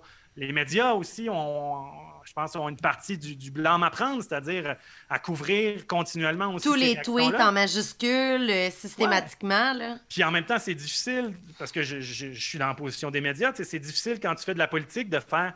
Ben, c'est le président des c'est le président des États-Unis qui est en train de tweeter. Là. Je peux ça pas reste passer à le côté général- vraiment, là. Ben, ça reste le C'est général ses des mots à lui, tu sais. Ben, c'est ça, puis ça reste le général de l'armée euh, probablement la plus puissante du monde, qui ont des bases militaires dans genre 70 pays avec de l'arsenal nucléaire. Fait que ça, ça reste, c'est ça, particulier, mais bon, euh, la madame du Texas, euh, ben, elle va être contente. On parlait de Biden il y a quelques minutes. Euh, de l'extérieur, il me donne l'impression que son mandat, ça va être plus euh, du damage control qu'autre chose. J'ai l'impression que les quatre prochaines années qui s'en viennent, il dit lui-même, il veut parler à tous les Américains. Euh, ma question est, c'est quoi d'après toi les plus grands mandats de Biden à court, moyen et long terme? Aïe, aïe, aïe. Euh, je vais commencer par le court terme parce que je pense que c'est le plus évident. Ouais. À court terme, c'est la pandémie. C'est la ligne des démocrates, c'est l'angle des démocrates. Euh, ils commencent déjà, là, ils viennent déjà de créer un comité COVID. Euh, Wow. ils- eux, ils parlent de vérité, euh, suivre la science. Puis c'est vraiment ça le- leur, leur plus gros défi jusqu'à présent. Bon, Ils vont se lancer là-dedans. long Oui, jase. ben, ils- n'ont pas le choix. Les chiffres aux ouais, États-Unis, ouais. Ils sont euh, ils sont jamais descendus. Là. Ils sont dans une perpétuelle Eh là là. première vague. Et euh, comme je le disais, ça, dans chaque État, c'est tellement différent que là, ça donne l'impression que Joe Biden, la présidence, va tenter, la Maison-Blanche va tenter de resserrer un peu plus la vis. On risque d'écouter plus euh, Dr. Fauci. On veut vraiment passer à autre chose. Puis là, l'approche, ça va simplement être différente. C'est-à-dire, au lieu de, disons, économiquement ouvrir plus rapidement, peut-être que les démocrates vont avoir plus tendance à vouloir refermer pour s'assurer qu'on descende les chiffres pour pouvoir mieux réouvrir après. Ça, ça, c'est comme une position qu'ils ont présentement, qu'ils discutent, et en même temps, ils vont toujours se baser sur la science. Je pense que ça va être beaucoup ça qu'on va réentendre. À court terme aussi, il y a recréer de la confiance. Pas juste des ponts, là, vraiment de la confiance des Mhm. Américains envers leur pays, leur système, puis la politique en général. Puis Ouais. ça, ça va être un enjeu pour les démocrates avec des, des républicains. Puis je pense là, notamment aux pro-Trump qui présentement pensent encore que l'élection a peut-être été volée dans certains États, ou du moins que c'est surprenant que finalement il y ait autant de chiffres. Mais c'est pas gagné du côté démocrate. Moi, j'étais à Houston, dans le quartier d'enfance de George Floyd. J'étais là le jour qu'il aurait été son 45e 47e anniversaire. Ils ont fait une grosse murale avec, avec sa, sa face. Ses frères, sa famille sont sortis. Puis ce qu'il disait à ses- aux gens, c'est d'aller voter, mais pas juste d'aller voter, voter pour la bonne personne. Hmm. Et ça, ce que ça sous-entendait, puis je l'ai entendu parce que des histoires comme George Floyd, là, il y en a malheureusement des centaines là, aux États-Unis, partout. Puis juste à Houston, quand moi j'étais là, il y a un, un gars de 35 ans, euh, Joshua Johnson, qui avait été tué par un policier un mois auparavant dans le sud de Houston. Puis là, il y avait des amis de la famille qui étaient là justement dans les rues qui donnaient des pamphlets. Puis eux, ce qu'ils disaient, c'est pas de justice, pas de réélection. C'est pas plus compliqué que ça. Puis eux autres, ils étaient rendus à un point où, honnêtement, que tu sois républicain ou démocrate, ça changeait pas grand-chose pour eux autres. Ça changeait pas grand-chose que tu lui dises que tu allais peut-être faire de quoi. Là, il était rendu au point où il faut qu'il fasse quelque chose. Hmm. Puis ça, c'est avec un défi aussi pour Joe Biden présentement, notamment avec la, ben, la communauté afro-américaine, parce que là, on a première femme afro-américaine asiatique, première femme, point, Tout vice-présidente. Puis il faut pas juste que ce soit une image. Puis si c'est juste une image, les démocrates, dans quatre ans, vont pas regagner les mêmes élections de la même manière. Ça, c'est sûr et certain. Qu'est-ce que tu C'est veux là dire qu'on par peut faut revenir pas à la que ce question. soit... Faut pas que juste Si- que ce soit une image, faut qu'il y ait des actions en conséquence? Absolument. Faut qu'il y ait Si des... Kamala Ouais. Harris devient, euh, devient juste une représentante physique, Poster girl, là. le poster, euh, on l'entend même au Québec, euh, euh, si c'est que ça, les démocrates vont se tirer dans le pied. Puis Mhm. c'est le- en fait, c'est aussi la- un des gros enjeux de l'électorat démocrate. Puis c'est beaucoup ce que les Afro-Américains leur reprochent depuis des décennies. C'est que leur vote il est acquis dans la tête de cette espèce d'in- d'intelligentsia démocrate. Parce qu'ils Mhm. se disent ben, jamais qu'ils vont voter pour les républicains, euh, jamais qu'ils vont voter pour Donald Mhm. Trump. Puis dans ce cas-ci, euh, les chiffres leur donnent quand même raison, mais c'est pas vrai que les gens attendent pas des résultats. Puis je pense que ce serait une immense erreur pour les démocrates de continuer dans la lignée de, de ce qu'ils ont fait auparavant. Euh, je lisais euh, dans les publications que, que vous aviez fait sur euh, Projet 12-12, euh, toi et Andréane, qu'un des aspects vraiment majeurs de cet État-là, justement, c'était le racisme et qu'on le voyait partout. On dirait que l'image que je lisais de ça, on dirait que mon interprétation, c'était qu'il y avait du graffiti par rapport à ça, que c'était vraiment affiché dans les murs. Comment vous, comment vous perceviez ça, vous? C'était vraiment tangible dans le discours des gens ou c'était plus que ça? Ben, c'est que depuis, euh, qu'on a entendu un peu partout aux États-Unis, depuis l'élection de Trump, ça s'est un peu libé- libéré. C'est-à-dire, cette parole-là s'est libérée. Les gens n'hésitaient plus pour dire ces commentaires-là. Euh, Moi, j'ai rencontré des, euh, des Mexicains américains, en fait, là, qui ont la double nationalité, qui avaient quitté le Texas parce qu'ils n'en pouvaient plus. Puis, aussi, ce qui, est- ce qui est particulier des États-Unis, pour tous ceux qui sont allés, on se rend compte que le racisme, on, on- on le voit ne serait-ce que parce qu'il est systémique. Il est dans les quartiers. Euh, il y a des quartiers euh, pauvres qui sont uniquement afro-américains, des quartiers qui, euh, pendant longtemps, on a eu le redlining où on ne pouvait pas leur fournir de financement. Ils ne pouvaient même pas essayer de s'acheter une maison parce qu'on trouvait que c'était des quartiers à risque, fait qu'on n'allait pas investir là-dedans. Je pense au développement à Houston, par exemple, le développement des banlieues. Mais ce qui est en train de changer dans les banlieues, c'est parce que justement, la, la classe moyenne au Texas, elle n'est pas blanche. Elle est latino-américaine, elle est afro-américaine. C'est eux le, le cœur du Texas de plus en plus. Euh, cette espèce de banlieue blanche-là, typique, c'est les années 50-60. là. Ce, temps-là, il est fini. là. Il y a ce processus-là de, de changement. Puis pourquoi ils ont. On entend beaucoup parler de ça, puis nous, on, on ne l'a pas vu physiquement, mais on entendait beaucoup parler. Ben, c'est ça, c'est que dans ce mélange-là, dans cette transformation-là, particulièrement au Texas, d'un État qui était rouge, rouge, rouge, là, Rouge puis foncé, rouge foncé. Puis là, je pense aussi à la Georgie, puis je pense au Mississippi, puis je pense à, à ce sud-là. Ben, il y a ce, ce fond-là, justement, euh, beaucoup plus raciste. Puis les communautés, en fait, elles se sont fatiguées, puis elles revendiquent ce qu'elles ont tout à fait le droit. En fait, c'est leur droit, tout simplement. Puis on est arrivé justement à un moment où ben, cette diversité-là, elle, elle s'englobe dans les grands centres, dans les grandes villes. Puis on parlait de la différence entre les villes puis la campagne au Texas. Ouais. Ben, c'est ça qui est en train de se passer. Si vous regardez les- les- la carte électorale du résultat de l'élection de 2020, vous allez vous rendre compte que les centres de chacune des grandes villes sont bleus. El. Paso, Mhm. Houston, Austin, Dallas, et que les banlieues autour sont devenues soit bleues, soit bleu pâle, soit rouge très pâle. Euh, moi, j'étais à Fort Worth le soir des élections, fait qu'on est dans la grande région métropolitaine de Dallas puis Fort Worth. Ben, Fort Worth, c'est à peu près 1000 votes, je pense, que j'ai regardé, que les démocrates ont gagné par 1000 votes dans, dans ce comté-là. Ils n'ont pas gagné au niveau de l'État. Mais les banlieues sont en train de faire cette modification-là. Puis ce qu'on me disait, c'est que autant les démocrates que les républicains, ils voient le Texas comme un État mauve présentement. C'était pas nécessairement de dire que ça allait devenir démocrate cette année. Ça ne veut pas dire que ça va être nécessairement dans quatre ans. Mais pour plusieurs spécialistes, puis même pour les Il y a une républicains, tangente. il y a une tangente qui va arriver, ne serait-ce que parce qu'il y a un gros boom économique, puis ça attire les villes deviennent de plus en plus grosses, puis ça attire beaucoup le Texas, et ça pourrait changer démographiquement. Ça ne veut pas dire que ça va devenir démocrate 100% Euh, Je repense encore euh, à- au vote latino-américain, qui n'est pas un bloc monolithique, puis ce qu'on dit au Texas, c'est que 41 L'an prochain, ça va être cet électorat-là latino-américain. Mais quand on regarde les résultats de 2020, ben, on se rend compte que ben, ils n'ont pas tous voté démocrate. Puis même que les démocrates ont, ont fait des pertes dans des comtés qui leur étaient historiquement euh, déjà acquis, beaucoup le long de la frontière avec le Mexique. Puis pour bien des gens de l'extérieur, ils diraient ben voyons, Trump a tellement été, euh, a tellement poussé euh, à la limite la question du mur, puis ses commentaires par rapport aux Mexicains, ça, ça va changer quelque chose. Ben non, parce que pour ces gens-là au quotidien du racisme, là, ils en vivent tous les jours. Fait que, que ce soit le président des États-Unis, que rien. ce soit euh, le, le- le gars qui, qui vient chercher les, les poubelles, que ce soit le, le livreur Amazon, eux, ils veulent le rêve américain, ils veulent pouvoir se l'offrir, puis certains, certains, parce qu'il faut être capable de le diviser, ben ils se disent, ça ne changera rien que ce soit Joe Biden en haut au quotidien, je vais encore voir des trucs racistes, ben au moins, je vais avoir plus d'argent dans mes poches, je vais pouvoir envoyer mes enfants dans des bonnes écoles, euh, je vais pouvoir avoir une plus grosse maison, euh, je vais être mieux, puis euh, je vais juste au pire me retirer dans une banlieue puis essayer de moins en voir. Ça fait Tu partie disais- de ça aussi. aïe. Tu disais qu'il est systémique le racisme au Texas. Et écoute, j'ai vécu une anecdote que je pourrais raconter à des gens et ils me diraient tu exagères. Et je peux te jurer mot pour mot que je suis persuadé que c'est tu- vas me croire, Xavier, parce que tu as été là-bas.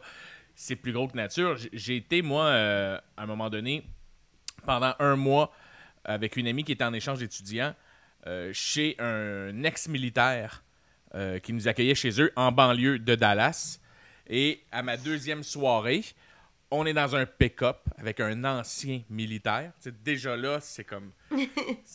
Et on roule et Ah on ouais. se cherche un restaurant. Et on a passé devant un Taco Bell. Puis j'ai juste dit, hey, on pourrait arrêter au Taco Bell. Puis il me dit qu'il mangeait pas de la marde de Mexicain. Et Il dit, je, je veux pas être vu avec, en train de manger du Taco Bell. Parce que c'est- c'est du fast-food de Mexicain.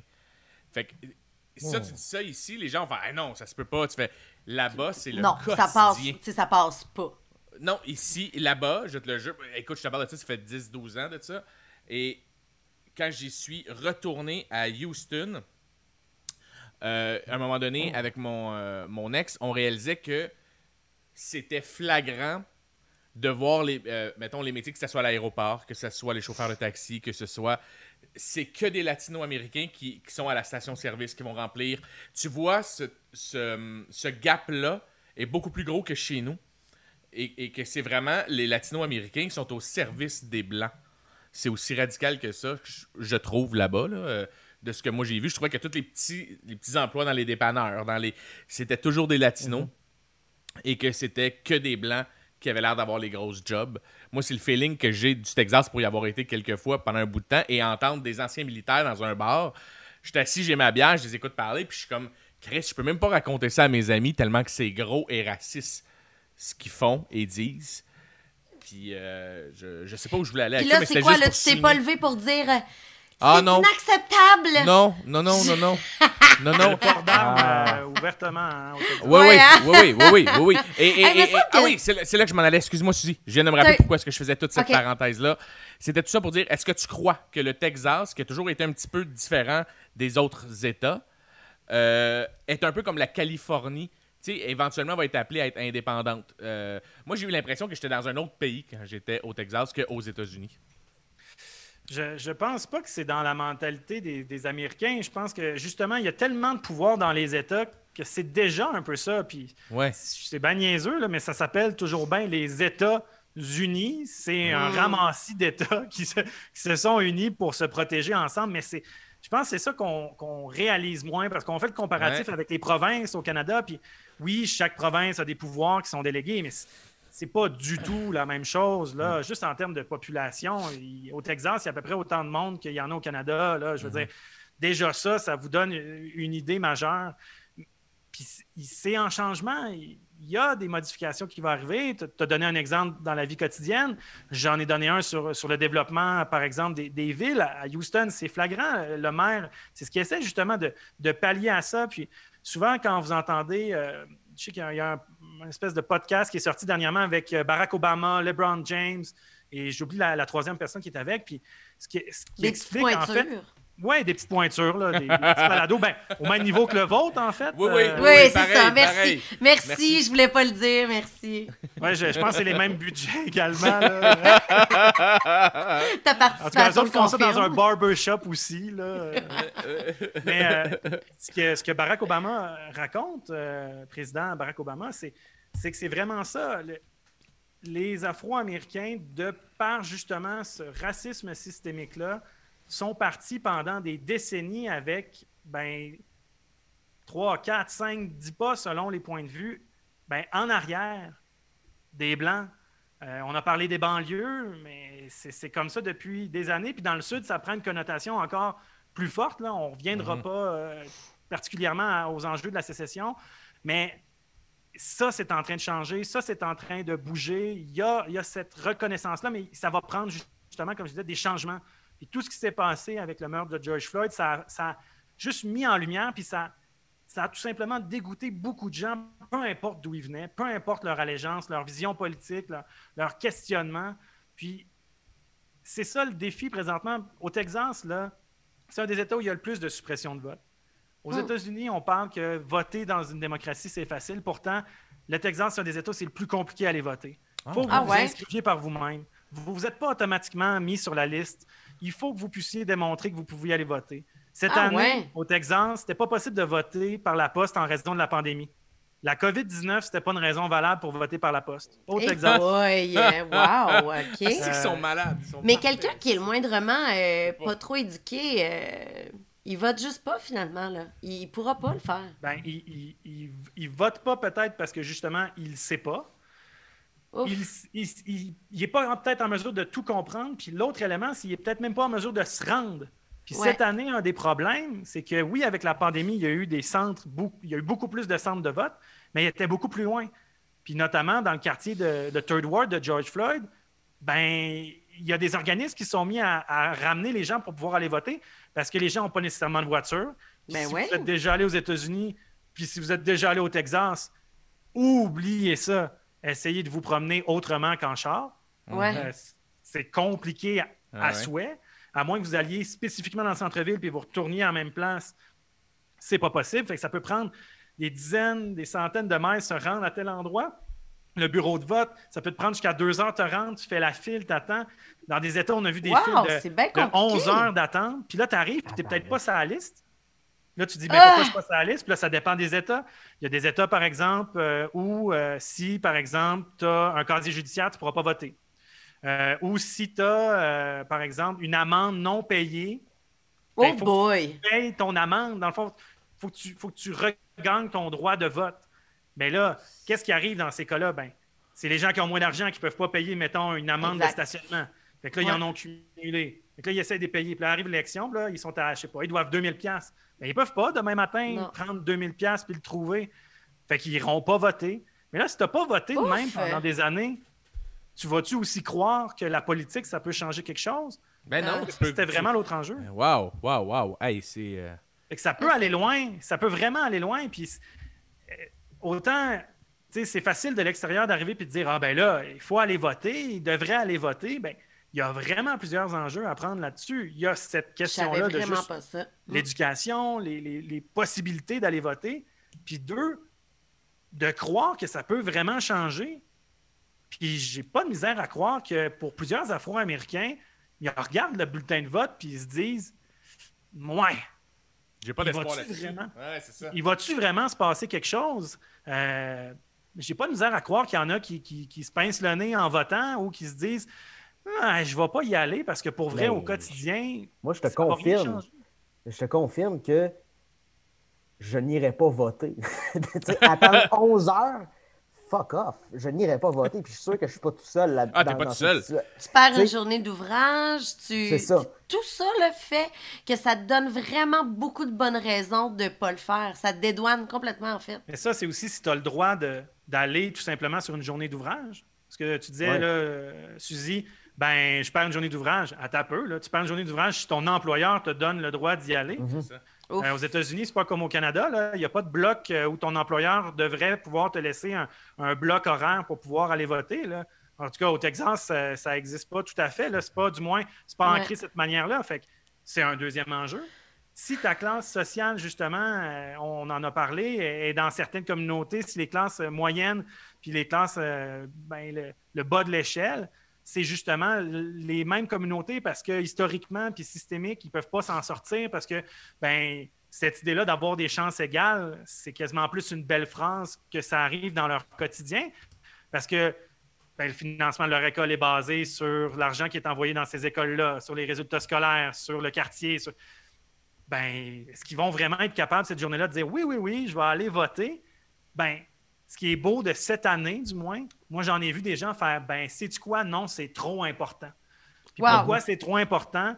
Ben, mes ancêtres se sont battus Mhm. toute leur vie pour sortir de l'esclavage, être capable d'avoir le droit de vote. Puis le droit de vote, on l'a gagné, puis on ne l'a pas gagné complètement. On l'a gagné, là, vraiment, je veux- à la À la sueur de son front, là, c'est ça. À la dure, c'est faible. Ouais. Euh, on ne va pas dire autre chose, mais à la dure. Et pour plusieurs, euh, tu disais, après 11 heures, ils ne vont pas voter. Ceux qui sont allés à, à- à voter pendant des heures, c'était c'était juste un message plus grand que pour eux. C'était Hmm. vraiment dire, il faut que j'y aille. Je peux pas Ouais. pas y aller, puis pas espérer que ça change, même si euh, force est d'admettre que euh, plus souvent qu'autrement pour des communautés justement qui sont coincées dans ce système-là, qui les avantage pas du tout, euh, ben il n'y a pas beaucoup de changements à court terme.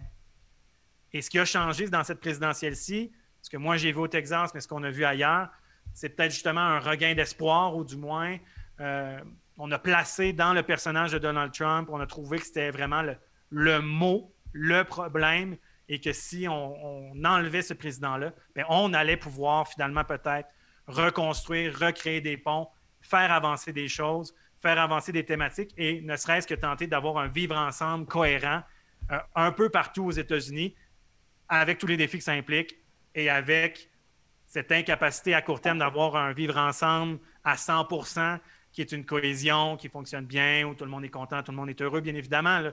Ça ne peut pas arriver du jour au lendemain, il ne faut pas se mettre euh, des lunettes roses non plus. Et Donald Trump, euh, tu viens de le mentionner, est-ce que tu es capable de... Parce que nous, de l'extérieur, Donald Trump, on l'a toujours dépeint comme le misogyne, le raciste. euh, On l'aime pas ben ben. tu sais, au Canada, tu sais, on puis je pense un peu partout, puis à bien des places, il, il est dépeint comme ça.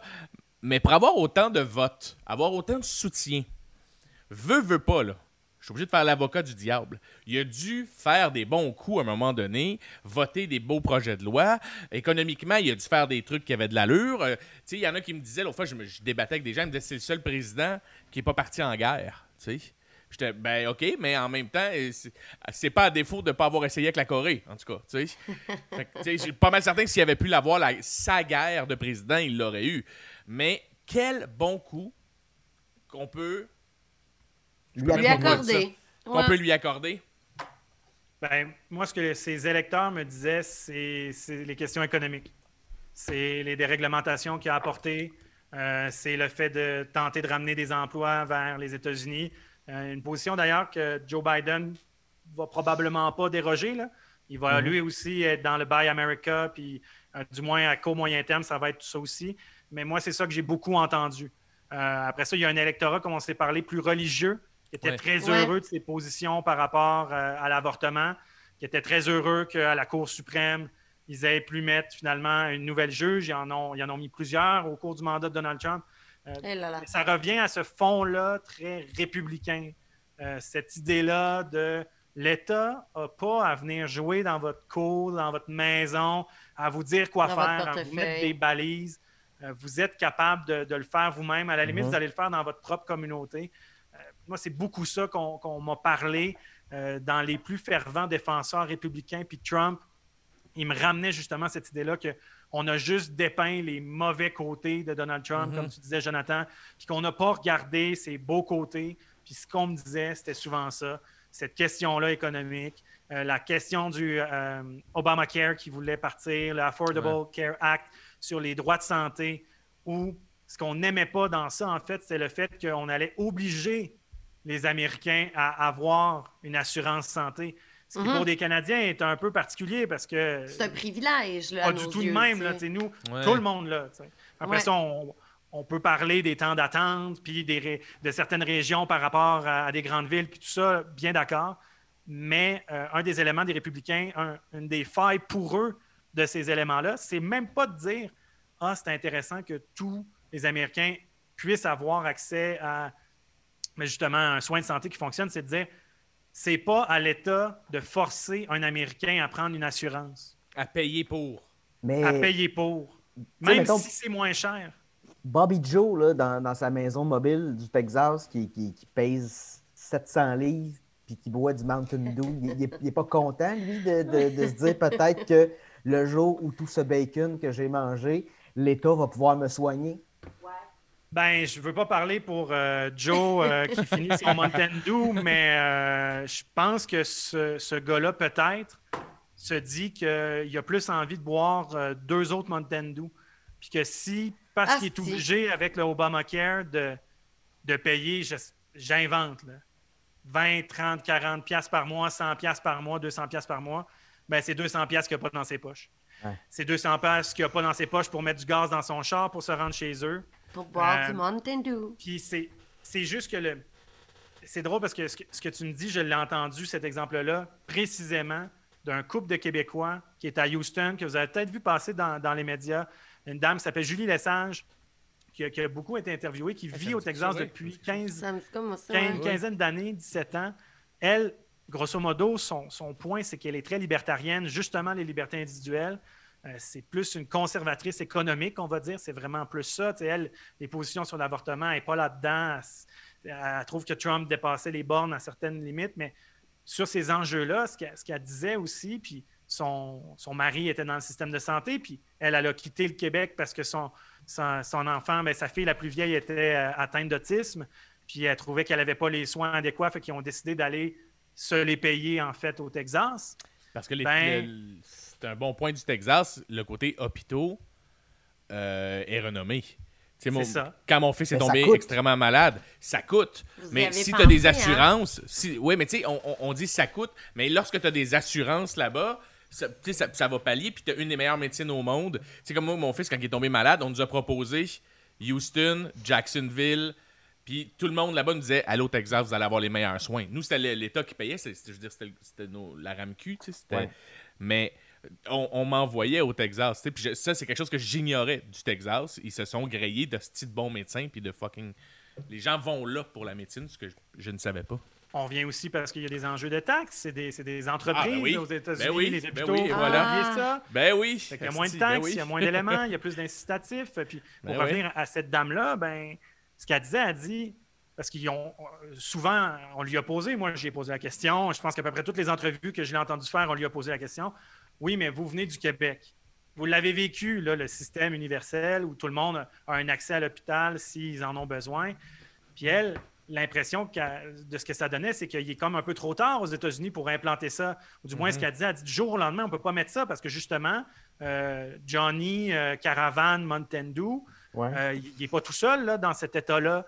Puis elle, un de ses arguments, c'était de dire on ne peut pas mettre ça universel parce que ça va nous coûter ben trop cher Pour les Johnny Montendo. Parce- pour, les, ouais, pour des ouais, Johnny ouais. Ben oui. pour, pour, en fait, parce que, parce que la société américaine, euh, en termes de, de point de vue de santé, puis ne serait-ce que par la quantité de personnes qu'il y a, tout simplement, là, il y a juste un enjeu purement mathématique de, Ouais. de, de quantité et de proportion. Là.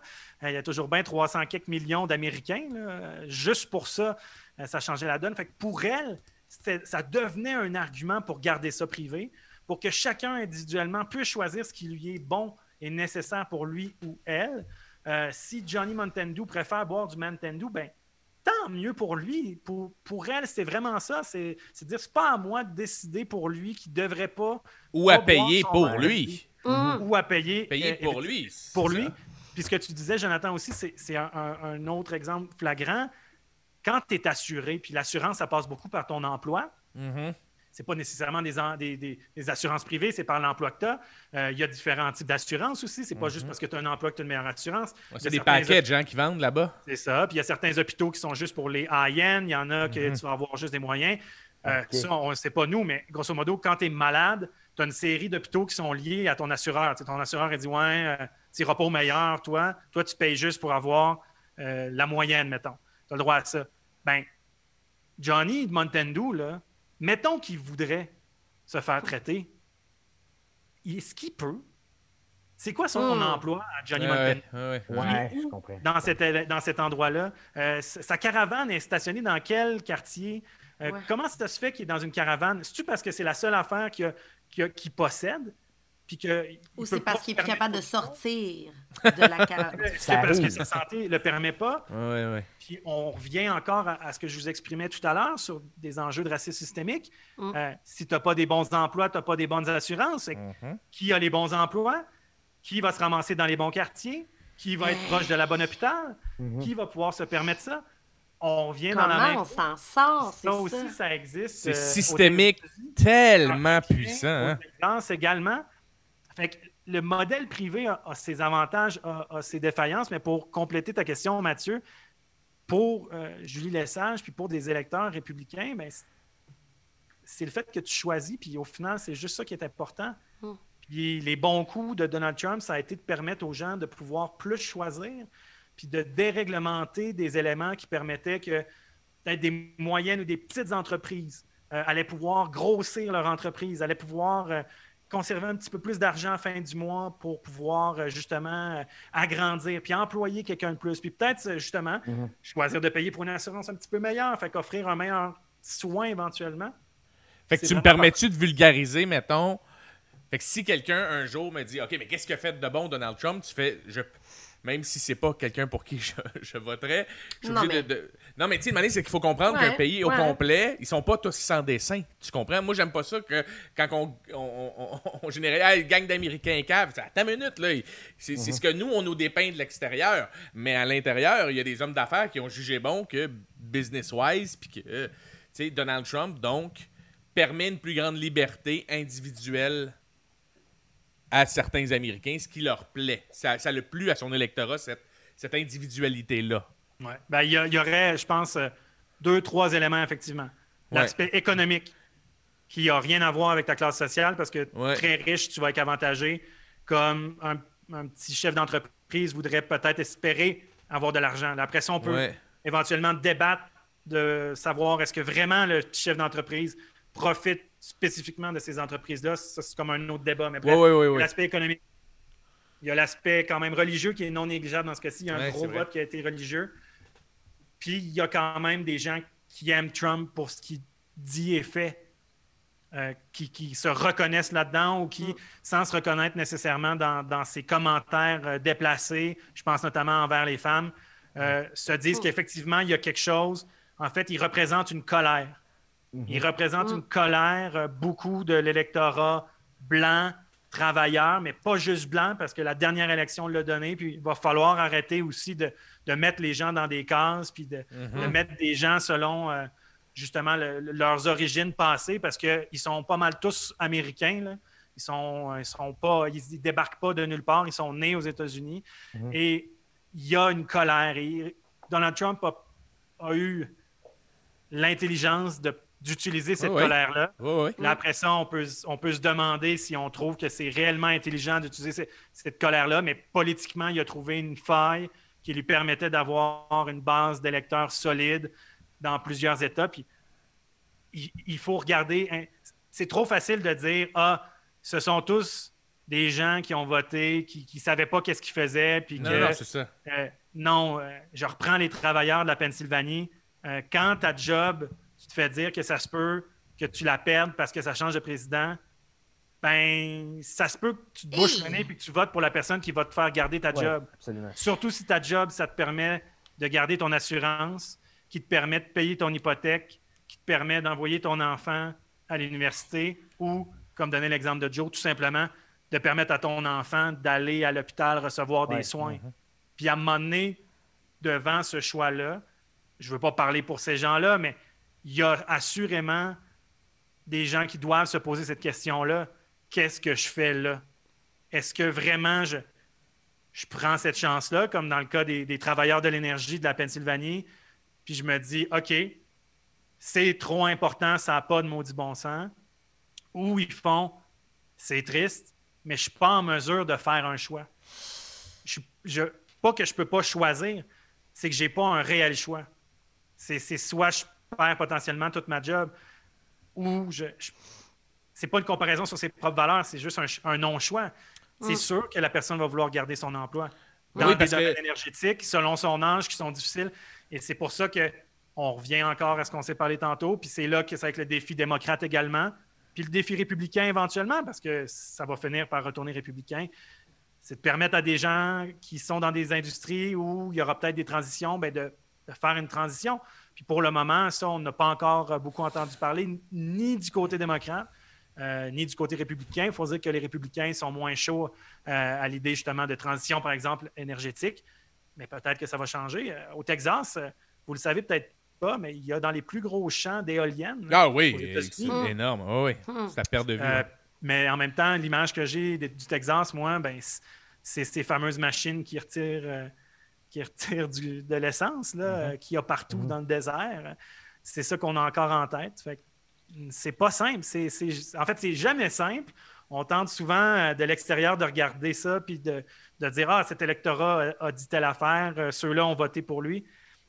Chacun. C'est tellement éclairant là, la discussion qu'on a avec Ah, toi, là, sérieusement. Ah, là, ouais. c'est- ça amène une foule de nuances qui sont vraiment. Je, je- merci, on apprend beaucoup je- à la table des nerds aujourd'hui, vraiment. Là, euh, je ne pourrais plus regarder ça euh, d'un œil euh, ou de l'autre. Attends, Mathieu, là, t'as la main levée, mais moi aussi, j'avais une question.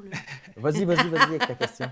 Euh, Penses-tu qu'on qu'on s'en lave des mains là, de Trump ou il y a encore des chances que, tu sais, on le disait tantôt, là, euh, est-ce que tu penses qu'il aurait les moyens de contester le résultat euh, de l'élection ou on peut se dire, non, non, le tapeux, la démocratie a parlé, même si tu as tous les bons avocats du monde, là, prends ton trou pour quatre ans, on s'en reparle.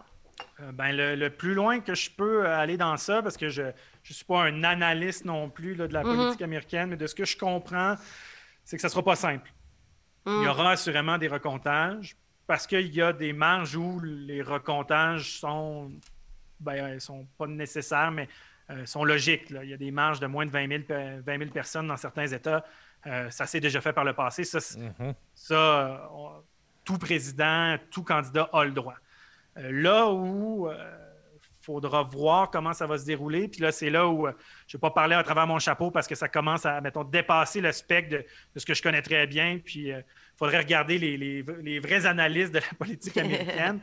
Mais euh, c'est tout sur les questions de la remise en question du processus électoral.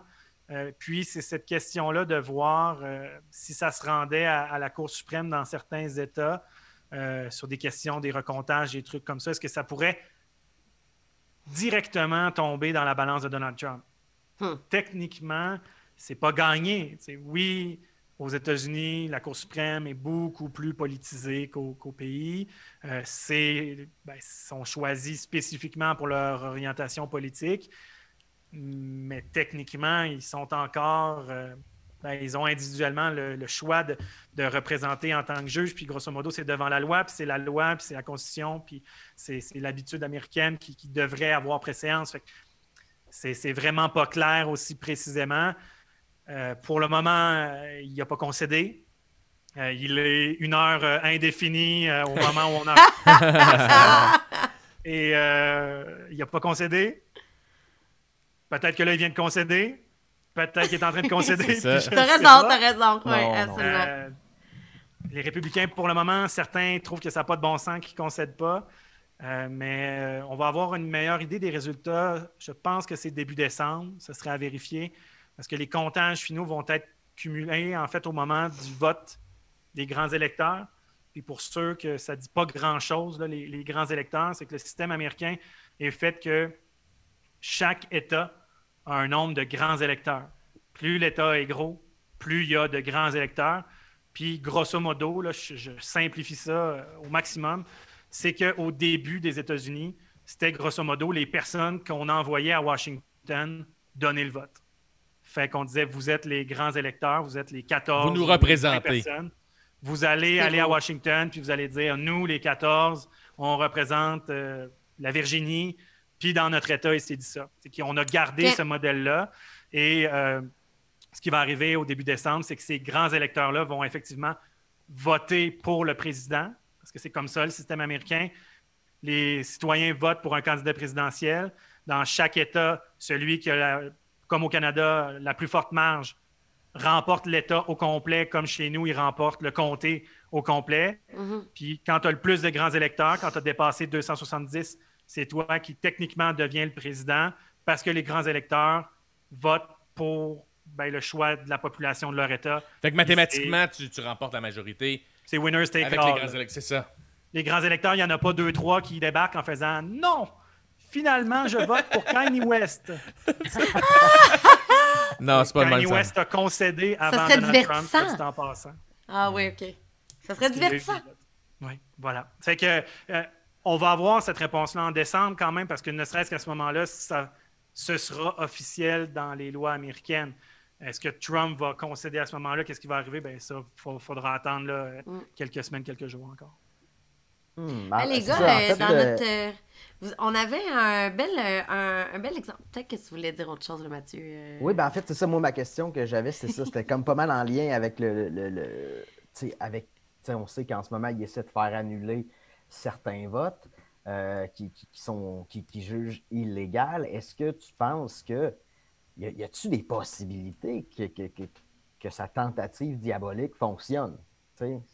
Ça se peut-tu? Ben, le, le seul élément que je peux, je peux dire euh, là- là-dessus, de, de par ma, ma position là, également, parce que mon, mon objectif aussi, c'est un de ne pas analyser, mais c'est pas vraiment mon Ce avis journaliste personnel. est neutre.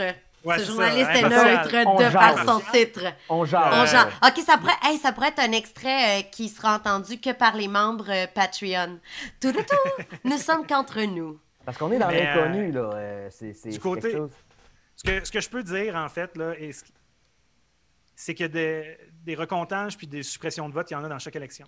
Ouais. Il y a des tentatives pour faire annuler des votes dans chaque élection. Euh, des fois, c'est parce qu'ils considèrent qu'ils ont voté deux fois. Des fois, c'est parce qu'ils considèrent qu'ils n'ont pas voté dans le bon truc. Des fois, c'est parce que le papier est mal plié. Peu importe, les, les raisons divergent. Dans ce cas-ci, Donald Trump va essayer de dire que les votes sont arrivés trop tard. C'est prob- c'est Ok. ça qu'il tente de faire. Ce que lui considère comme des votes illégaux, c'est des votes qui sont arrivés après le jour du vote. Par contre, dans les règles en place euh, de l'élection américaine actuellement, si tu as posté ton bulletin de vote au maximum le jour de l'élection, puis que dans le fond, euh, ils disent postmark, mais que grosso modo, c'est écrit que c'est le 3 novembre dessus. Ouais. Euh, Selon les États, il y a un certain nombre de jours où ça peut arriver euh, dans les jours subséquents. Certains, c'est presque jusqu'à là, d'autres, c'était vendredi dernier. Et c'est ceux-là que Donald Trump, pour lui, illégaux, de- puis il va tenter de dire qu'est-ce qui me prouve que c'était bien le 3. Euh, il va tenter probablement d'en faire annuler certains. Est-ce que ça va fonctionner? Ça va dépendre des, des juges? Dans certains États, peut-être que ça va se rendre plus loin que d'autres. On ne le sait pas. Il faudra voir euh, comment les, les juges, puis comment aussi le- ben, les avocats de Donald Trump vont justifier euh, cela. Parce que le, même- gag en ce moment, quand tu écoutes la télé américaine, puis il y a plein d'humoristes qui l'ont fait ou des commentateurs, c'est de prendre justement un papier et le mettre dans une enveloppe puis de dire, tu sais, les républicains, ce qu'on essaie de vous expliquer, c'est que le vote a été fait lorsqu'on a mis le papier dans l'enveloppe, pas lorsque la personne a ouvert l'enveloppe. Cessons de jouer sur les mots. Tu sais, c'est comme c'est surtout ça en ce moment le, le- le gros débat, c'est quand est-ce que ça a été ça a été fait? Et de ce que je comprends, c'est qu'il essaye pareil légalement de jouer avec les mots, étant donné qu'on ne peut pas prouver au moment exact. Fait que là, il va essayer d'aller dans chacun des États, faire quoi? S'attaquer à la poste? S'attaquer à quand est-ce que ça a été fait? Comment ça a été compté? Ben, ce, qui, ce qui pourrait, euh, Mathieu, qui va peut-être plus répondre à ta question, Ouais. euh, ce qui pourrait faire que ça ne fonctionne pas, c'est de voir combien de, de bulletins de vote par la poste sont arrivés après les élections. Puis de calculer ce nombre-là, puis de voir combien il y a de républicains puis il y a de Mhm. démocrates, parce que oui, il y a plus de démocrates qui ont voté par la poste, il y a aussi des républicains, là, notamment en passant, les militaires votent par la poste depuis presque toujours aux États-Unis. là. Alors, Ok. c'est pas une pratique inconnue, là, c'est pas nouveau de cette Ouais. année, là, ça Mhm. arrive régulièrement. Euh, mais bref, un des éléments qui pourrait faire tomber des poursuites potentielles, c'est c'est de dire, ben écoutez, on a effectivement regardé les votes par la poste, même s'ils étaient marqués du 3 novembre, qui sont arrivés le 4, le 5, le 6, le 7. Puis si on compte vos votes, euh, mettons, républicains et démocrates, puis même, mettons, qu'on les annule au complet, ben ça se peut que l'écart soit encore trop grand, fait que tu vas perdre pareil. Tu vas perdre pareil, c'est ça. Fait que ça ne changera pas grand-chose. Puis c'est pour ça que dans certains États, euh, il en reste encore à calculer l'ensemble des votes. Euh, dans certains États, il y a des poursuites probablement qui, juste pour cette unique raison-là, vont tomber. Parce que même si ben, on allait devant la cour et qu'on faisait invalider ces votes-là, ben, ça ne sert à rien. Puis là, on perd du temps. Puis là, l'autre très grande question, puis là, je vous inviterai à amener un juriste ou un autre spécialiste de la politique américaine si vous voulez, c'est de se demander si les juges puis la cour va, se- va se demander si c'est pas plus dangereux pour la confiance envers le système électoral d'amener ces poursuites-là. Dans le fond, est-ce que c'est justifié? Je pense que c'est un peu ça le fond de ta question, Mathieu. Mhm. Ouais. Est-ce que c'est justifié de poursuivre de cette manière-là? Puis est-ce que ça ne va pas brimer la confiance envers le système si on accepte que cette poursuite-là se fasse puis que finalement ça ne marche pas? Je pense que dans certains États, il y a des juges qui vont peut-être se poser cette question-là. Là, comme je dis, euh, j'atteins la limite pas mal de, de ce que moi j'en comprends aussi. Là, il faudrait voir avec des spécialistes de la politique américaine. Mais il y a cette idée-là aussi, parce qu'on le voit avec certains partisans de Trump actuellement, ils ne croient pas nécessairement, euh, même certains républicains ne croient pas nécessairement que l'élection a été parfaitement clean. Euh, c'est pas nécessairement de dire que ça s'est ben, que ça a été inventé, ça a été créé de toutes pièces, mais est-ce qu'il y a un doute dans la tête de certains électeurs? Euh, ça, oui, ça semble, ça semble effectivement être le cas. Allez, les gars, est-ce qu'on y va avec euh, l'extrait L'extrait, de ben Bernie? oui. Ouais, OK. Euh, parfait. il y a Bernie Sanders qui disait en entrevue euh, il y a quelques semaines à Jimmy Fallon, qui a prédit vraiment exactement qu'est-ce qui est qu'est-ce qui est arrivé euh, de, de troublant le, le soir euh, de la, soirée des élections? Euh, les petits blonds. It is likely that the first votes that will be counted will be those people who came in on election day, which will be Republican. And here is the fear, and I hope everybody hears that. It could well be, and you know, I don't know what's going to happen, nobody does, but it could well be that at 10 o'clock on election night, Trump is winning in Michigan, he's winning in Pennsylvania, he's winning in Wisconsin, and he gets on the television. He says, Thank you, Americans, for reelecting me. It's all over. Have a good day. but then the next day and the day following, all of those mail in ballots start getting counted, and it turns out that Biden has won those states. At which point Trump says, See, I told you the whole thing was fraudulent. I told you those mail in ballots were crooked. And I got, you know, we're not going to leave office. Le gars dit Question, deux commentaire, semaines on est avant. sur le cul. C'est exactement dans ce qu'on ce qu'on vient de parler. C'est à, à la limite, c'était pas surprenant ce que Trump allait faire euh, parce qu'il l'avait dit. Oui. C'est- ça fait des mois qu'il en parle que le vote par la poste, euh, il considère que c'est pas la bonne affaire, puis qu'il invite les gens à aller, à aller voter en personne, puis que c'est le vote en personne qui est important, puis que c'est ça la vraie preuve, puis que, pour revenir à ce qu'on disait tantôt, 11 heures de file d'attente quand tu es un Américain puis tu as le droit de vote, c'est pas une attente, c'est ton droit de vote, puis c'est important, Oui. puis Ouais, etc., ouais, puis etc. ouais. Puis pour répondre à ça, au Texas, moi, ce que j'ai vécu, par exemple, c'est qu'à Houston, c'est la personne qui s'occupe des élections, c'est un démocrate. Ça fait partie des postes élus euh, où tu as des orientations politiques. Et à Houston, ce que cet organisateur-là a fait pour le comté, euh, le Harris County, c'est qu'il s'est assuré d'avoir le plus de bureaux de vote possible, le plus euh, espacé possible pour qu'à la pandémie, les gens viennent en personne. En plus qu'au Texas, on s'en est parlé tantôt, c'était pas possible de voter par la poste de toute façon Mm. à cause de la, la pandémie. Il fallait avoir une autre vraie bonne raison.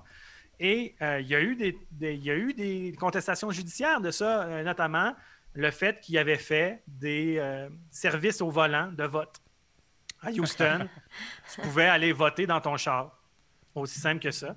Et euh, les républicains ont euh, fait une procédure devant, devant la Cour pour dire c'est pas inscrit dans la loi électorale qu'on a le droit de voter en char. Bon, Fait qu'on considère que les 100 000 votes du drive-thru devraient être annulés.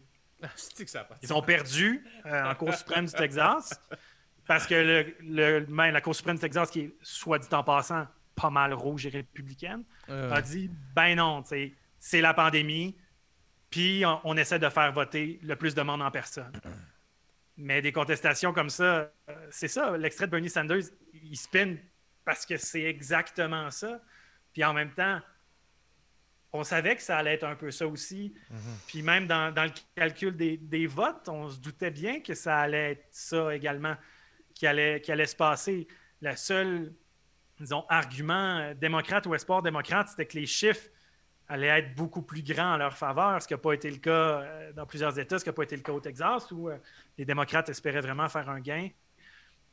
Puis ce qu'on ce voit, c'est la suite logique des choses. Là, ce qui est intéressant, c'est de voir comment le Parti républicain, au-delà de Donald Trump, répond à tout ça. Euh, Il y en a certains qui sont mal à l'aise là, avec la position. mhm. Euh, Il y a certains médias aussi, euh, Mhm. plus à droite, Fox News notamment, qui, qui a, qui a changé aussi sa manière Ah ouais, de hein? parler de ça. ouais, On ouais. a coupé à la télé des représentants de la Maison-Blanche quand même. Ouf. Ils ont été les derniers à présenter euh, Joe Biden comme président élu. Ouais. Euh, par contre, le soir du vote, moi, je me souviens très bien que Fox News, c'est les premiers à avoir dit que, ben, que Donald Trump allait perdre l'Arizona. Puis présentement, l'Arizona, ce n'est pas encore officiel pour plusieurs médias. Fait que c'est assez intéressant de voir aussi les, les positions L'analyse. à l'intérieur du parti. Puis, honnêtement, qui est aussi en train de calculer la suite des choses? Là? Parce que là, on s'en est parlé. Est-ce que Trump va revenir dans quatre ans? Est-ce que tout le monde va vouloir se coller à, à Trump qui met ou qui remet en cause justement le système de vote actuellement aux États-Unis? Est-ce que ben, il y a Mitch McConnell qui est le, le- le chef des, des représentants euh, du Congrès, en fait, des, des sénateurs républicains, qui lui s'est mis du côté de Donald Trump, mais il y en a qui sont plutôt mal à l'aise là, quand même de voir le fait Ben oui. qu'aux États-Unis, euh, qui se prônent comme une euh, démocratie à l'international et tout ça, là, que le, le président sortant dit ben non, euh, j'ai gagné, puis on ne devrait pas tous les compter, tout en disant dans d'autres États qu'il faut compter tous les votes dans ces États-là euh, pour voir si finalement ils ne récupèrent pas des marges. Euh, fait qu'il va falloir voir comment ça, ça va jouer dans, dans les prochains, dans les prochains jours, semaines. Là, là, la cloche va sonner, mais on aimerait mieux foxer nos cours puis continuer cette jasette-là avec toi parce que vraiment, là, comme je le, je le disais, c'est c'est vraiment éclairant. C'est franchement intéressant, puis il y a tellement à dire encore euh, là-dessus. Euh, moi, j'ai appris beaucoup de choses. On devrait discuter plus souvent à jeun ensemble, Xavier. Ouais, c'est peut-être ça, euh, ça notre erreur. hein. Non, mais... Pourtant, euh, j'ai- J'ai des excellents souvenirs de des excellents souvenirs de conversation très pertinents. Ben oui, moi aussi. Je commence à remettre ça en cause. Faut croire que c'était peut-être euh, c'était peut-être pas si brillant qu'on se le faisait croire. Non, non, mais merci vraiment beaucoup d'avoir pris le temps de jaser avec nous. C'est la première fois qu'on est live d'un autre pays, les gars. Le Ben oui. Paxac Vrai. est rendu international, rien de moins. Euh, là, Xavier, euh, après votre euh, dernière, entre guillemets, destination, là, qui est la, La Colombie en ce moment, euh, vous allez euh, revenir au Québec, vous allez faire une quarantaine. Ben oui. Euh, si jamais vous cherchez quoi faire, on a 19 excellents épisodes du Paxac que vous pouvez rattraper, ta douce et toi. Dire que je pensais que tu allais inviter les auditeurs à nous écrire s'il y avait des appartements ou des chalets qu'ils n'utilisaient pas. J'étais comme, mon Mais on Dieu, peut le faire, bien oui. Ben, si Ben vous voulez qu'on fasse ce message-là, on peut le faire. Mais on est là Ben pour non. les plugs, hein? Tout le Mais monde se je plug. sais, je sais, je fais des, je Si fais vous des avez blagues. besoin d'un nid, pas de problème, les auditeurs, vous savez où nous rejoindre, vous savez où nous écrire et puis on, on va faire le message euh, assurément. Euh, D'ici là, on vous, on vous suit sur les réseaux sociaux. Projet 1212 pour suivre euh, ton projet à toi euh, et Andréane. Puis merci de ton précieux Ah, temps. C'était vraiment, vraiment, vraiment Un plaisir à vous autres, puis euh, j'espère que j'ai pu éclairer certaines de vos questions. Absolument. Puis pour celles que j'ai euh, j'ai pas pu répondre, eh bien, euh, il y a une affaire qui s'appelle Google qui fonctionne Oh! parfois comme du monde. mais pas tout le temps. Bonjour les enfants. Oui, c'est moi, monsieur le professeur. C'est le moment que vous attendez tous. C'est l'heure des remerciements. Merci les petits blonds de l'audio, Philippe, Julien Bougie et Clément Le... Ah, je vais vraiment arrêter de chanter. Clément Oui, oui, oui, s'il te plaît. J'ai plus. Euh, Hamelin, qui sont derrière la production du podcast. Merci les petits blonds.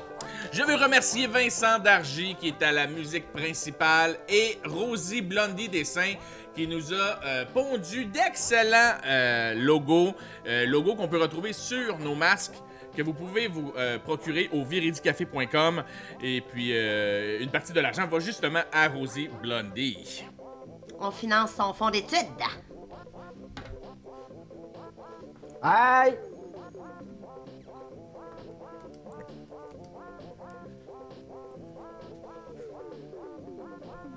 On vous remercie.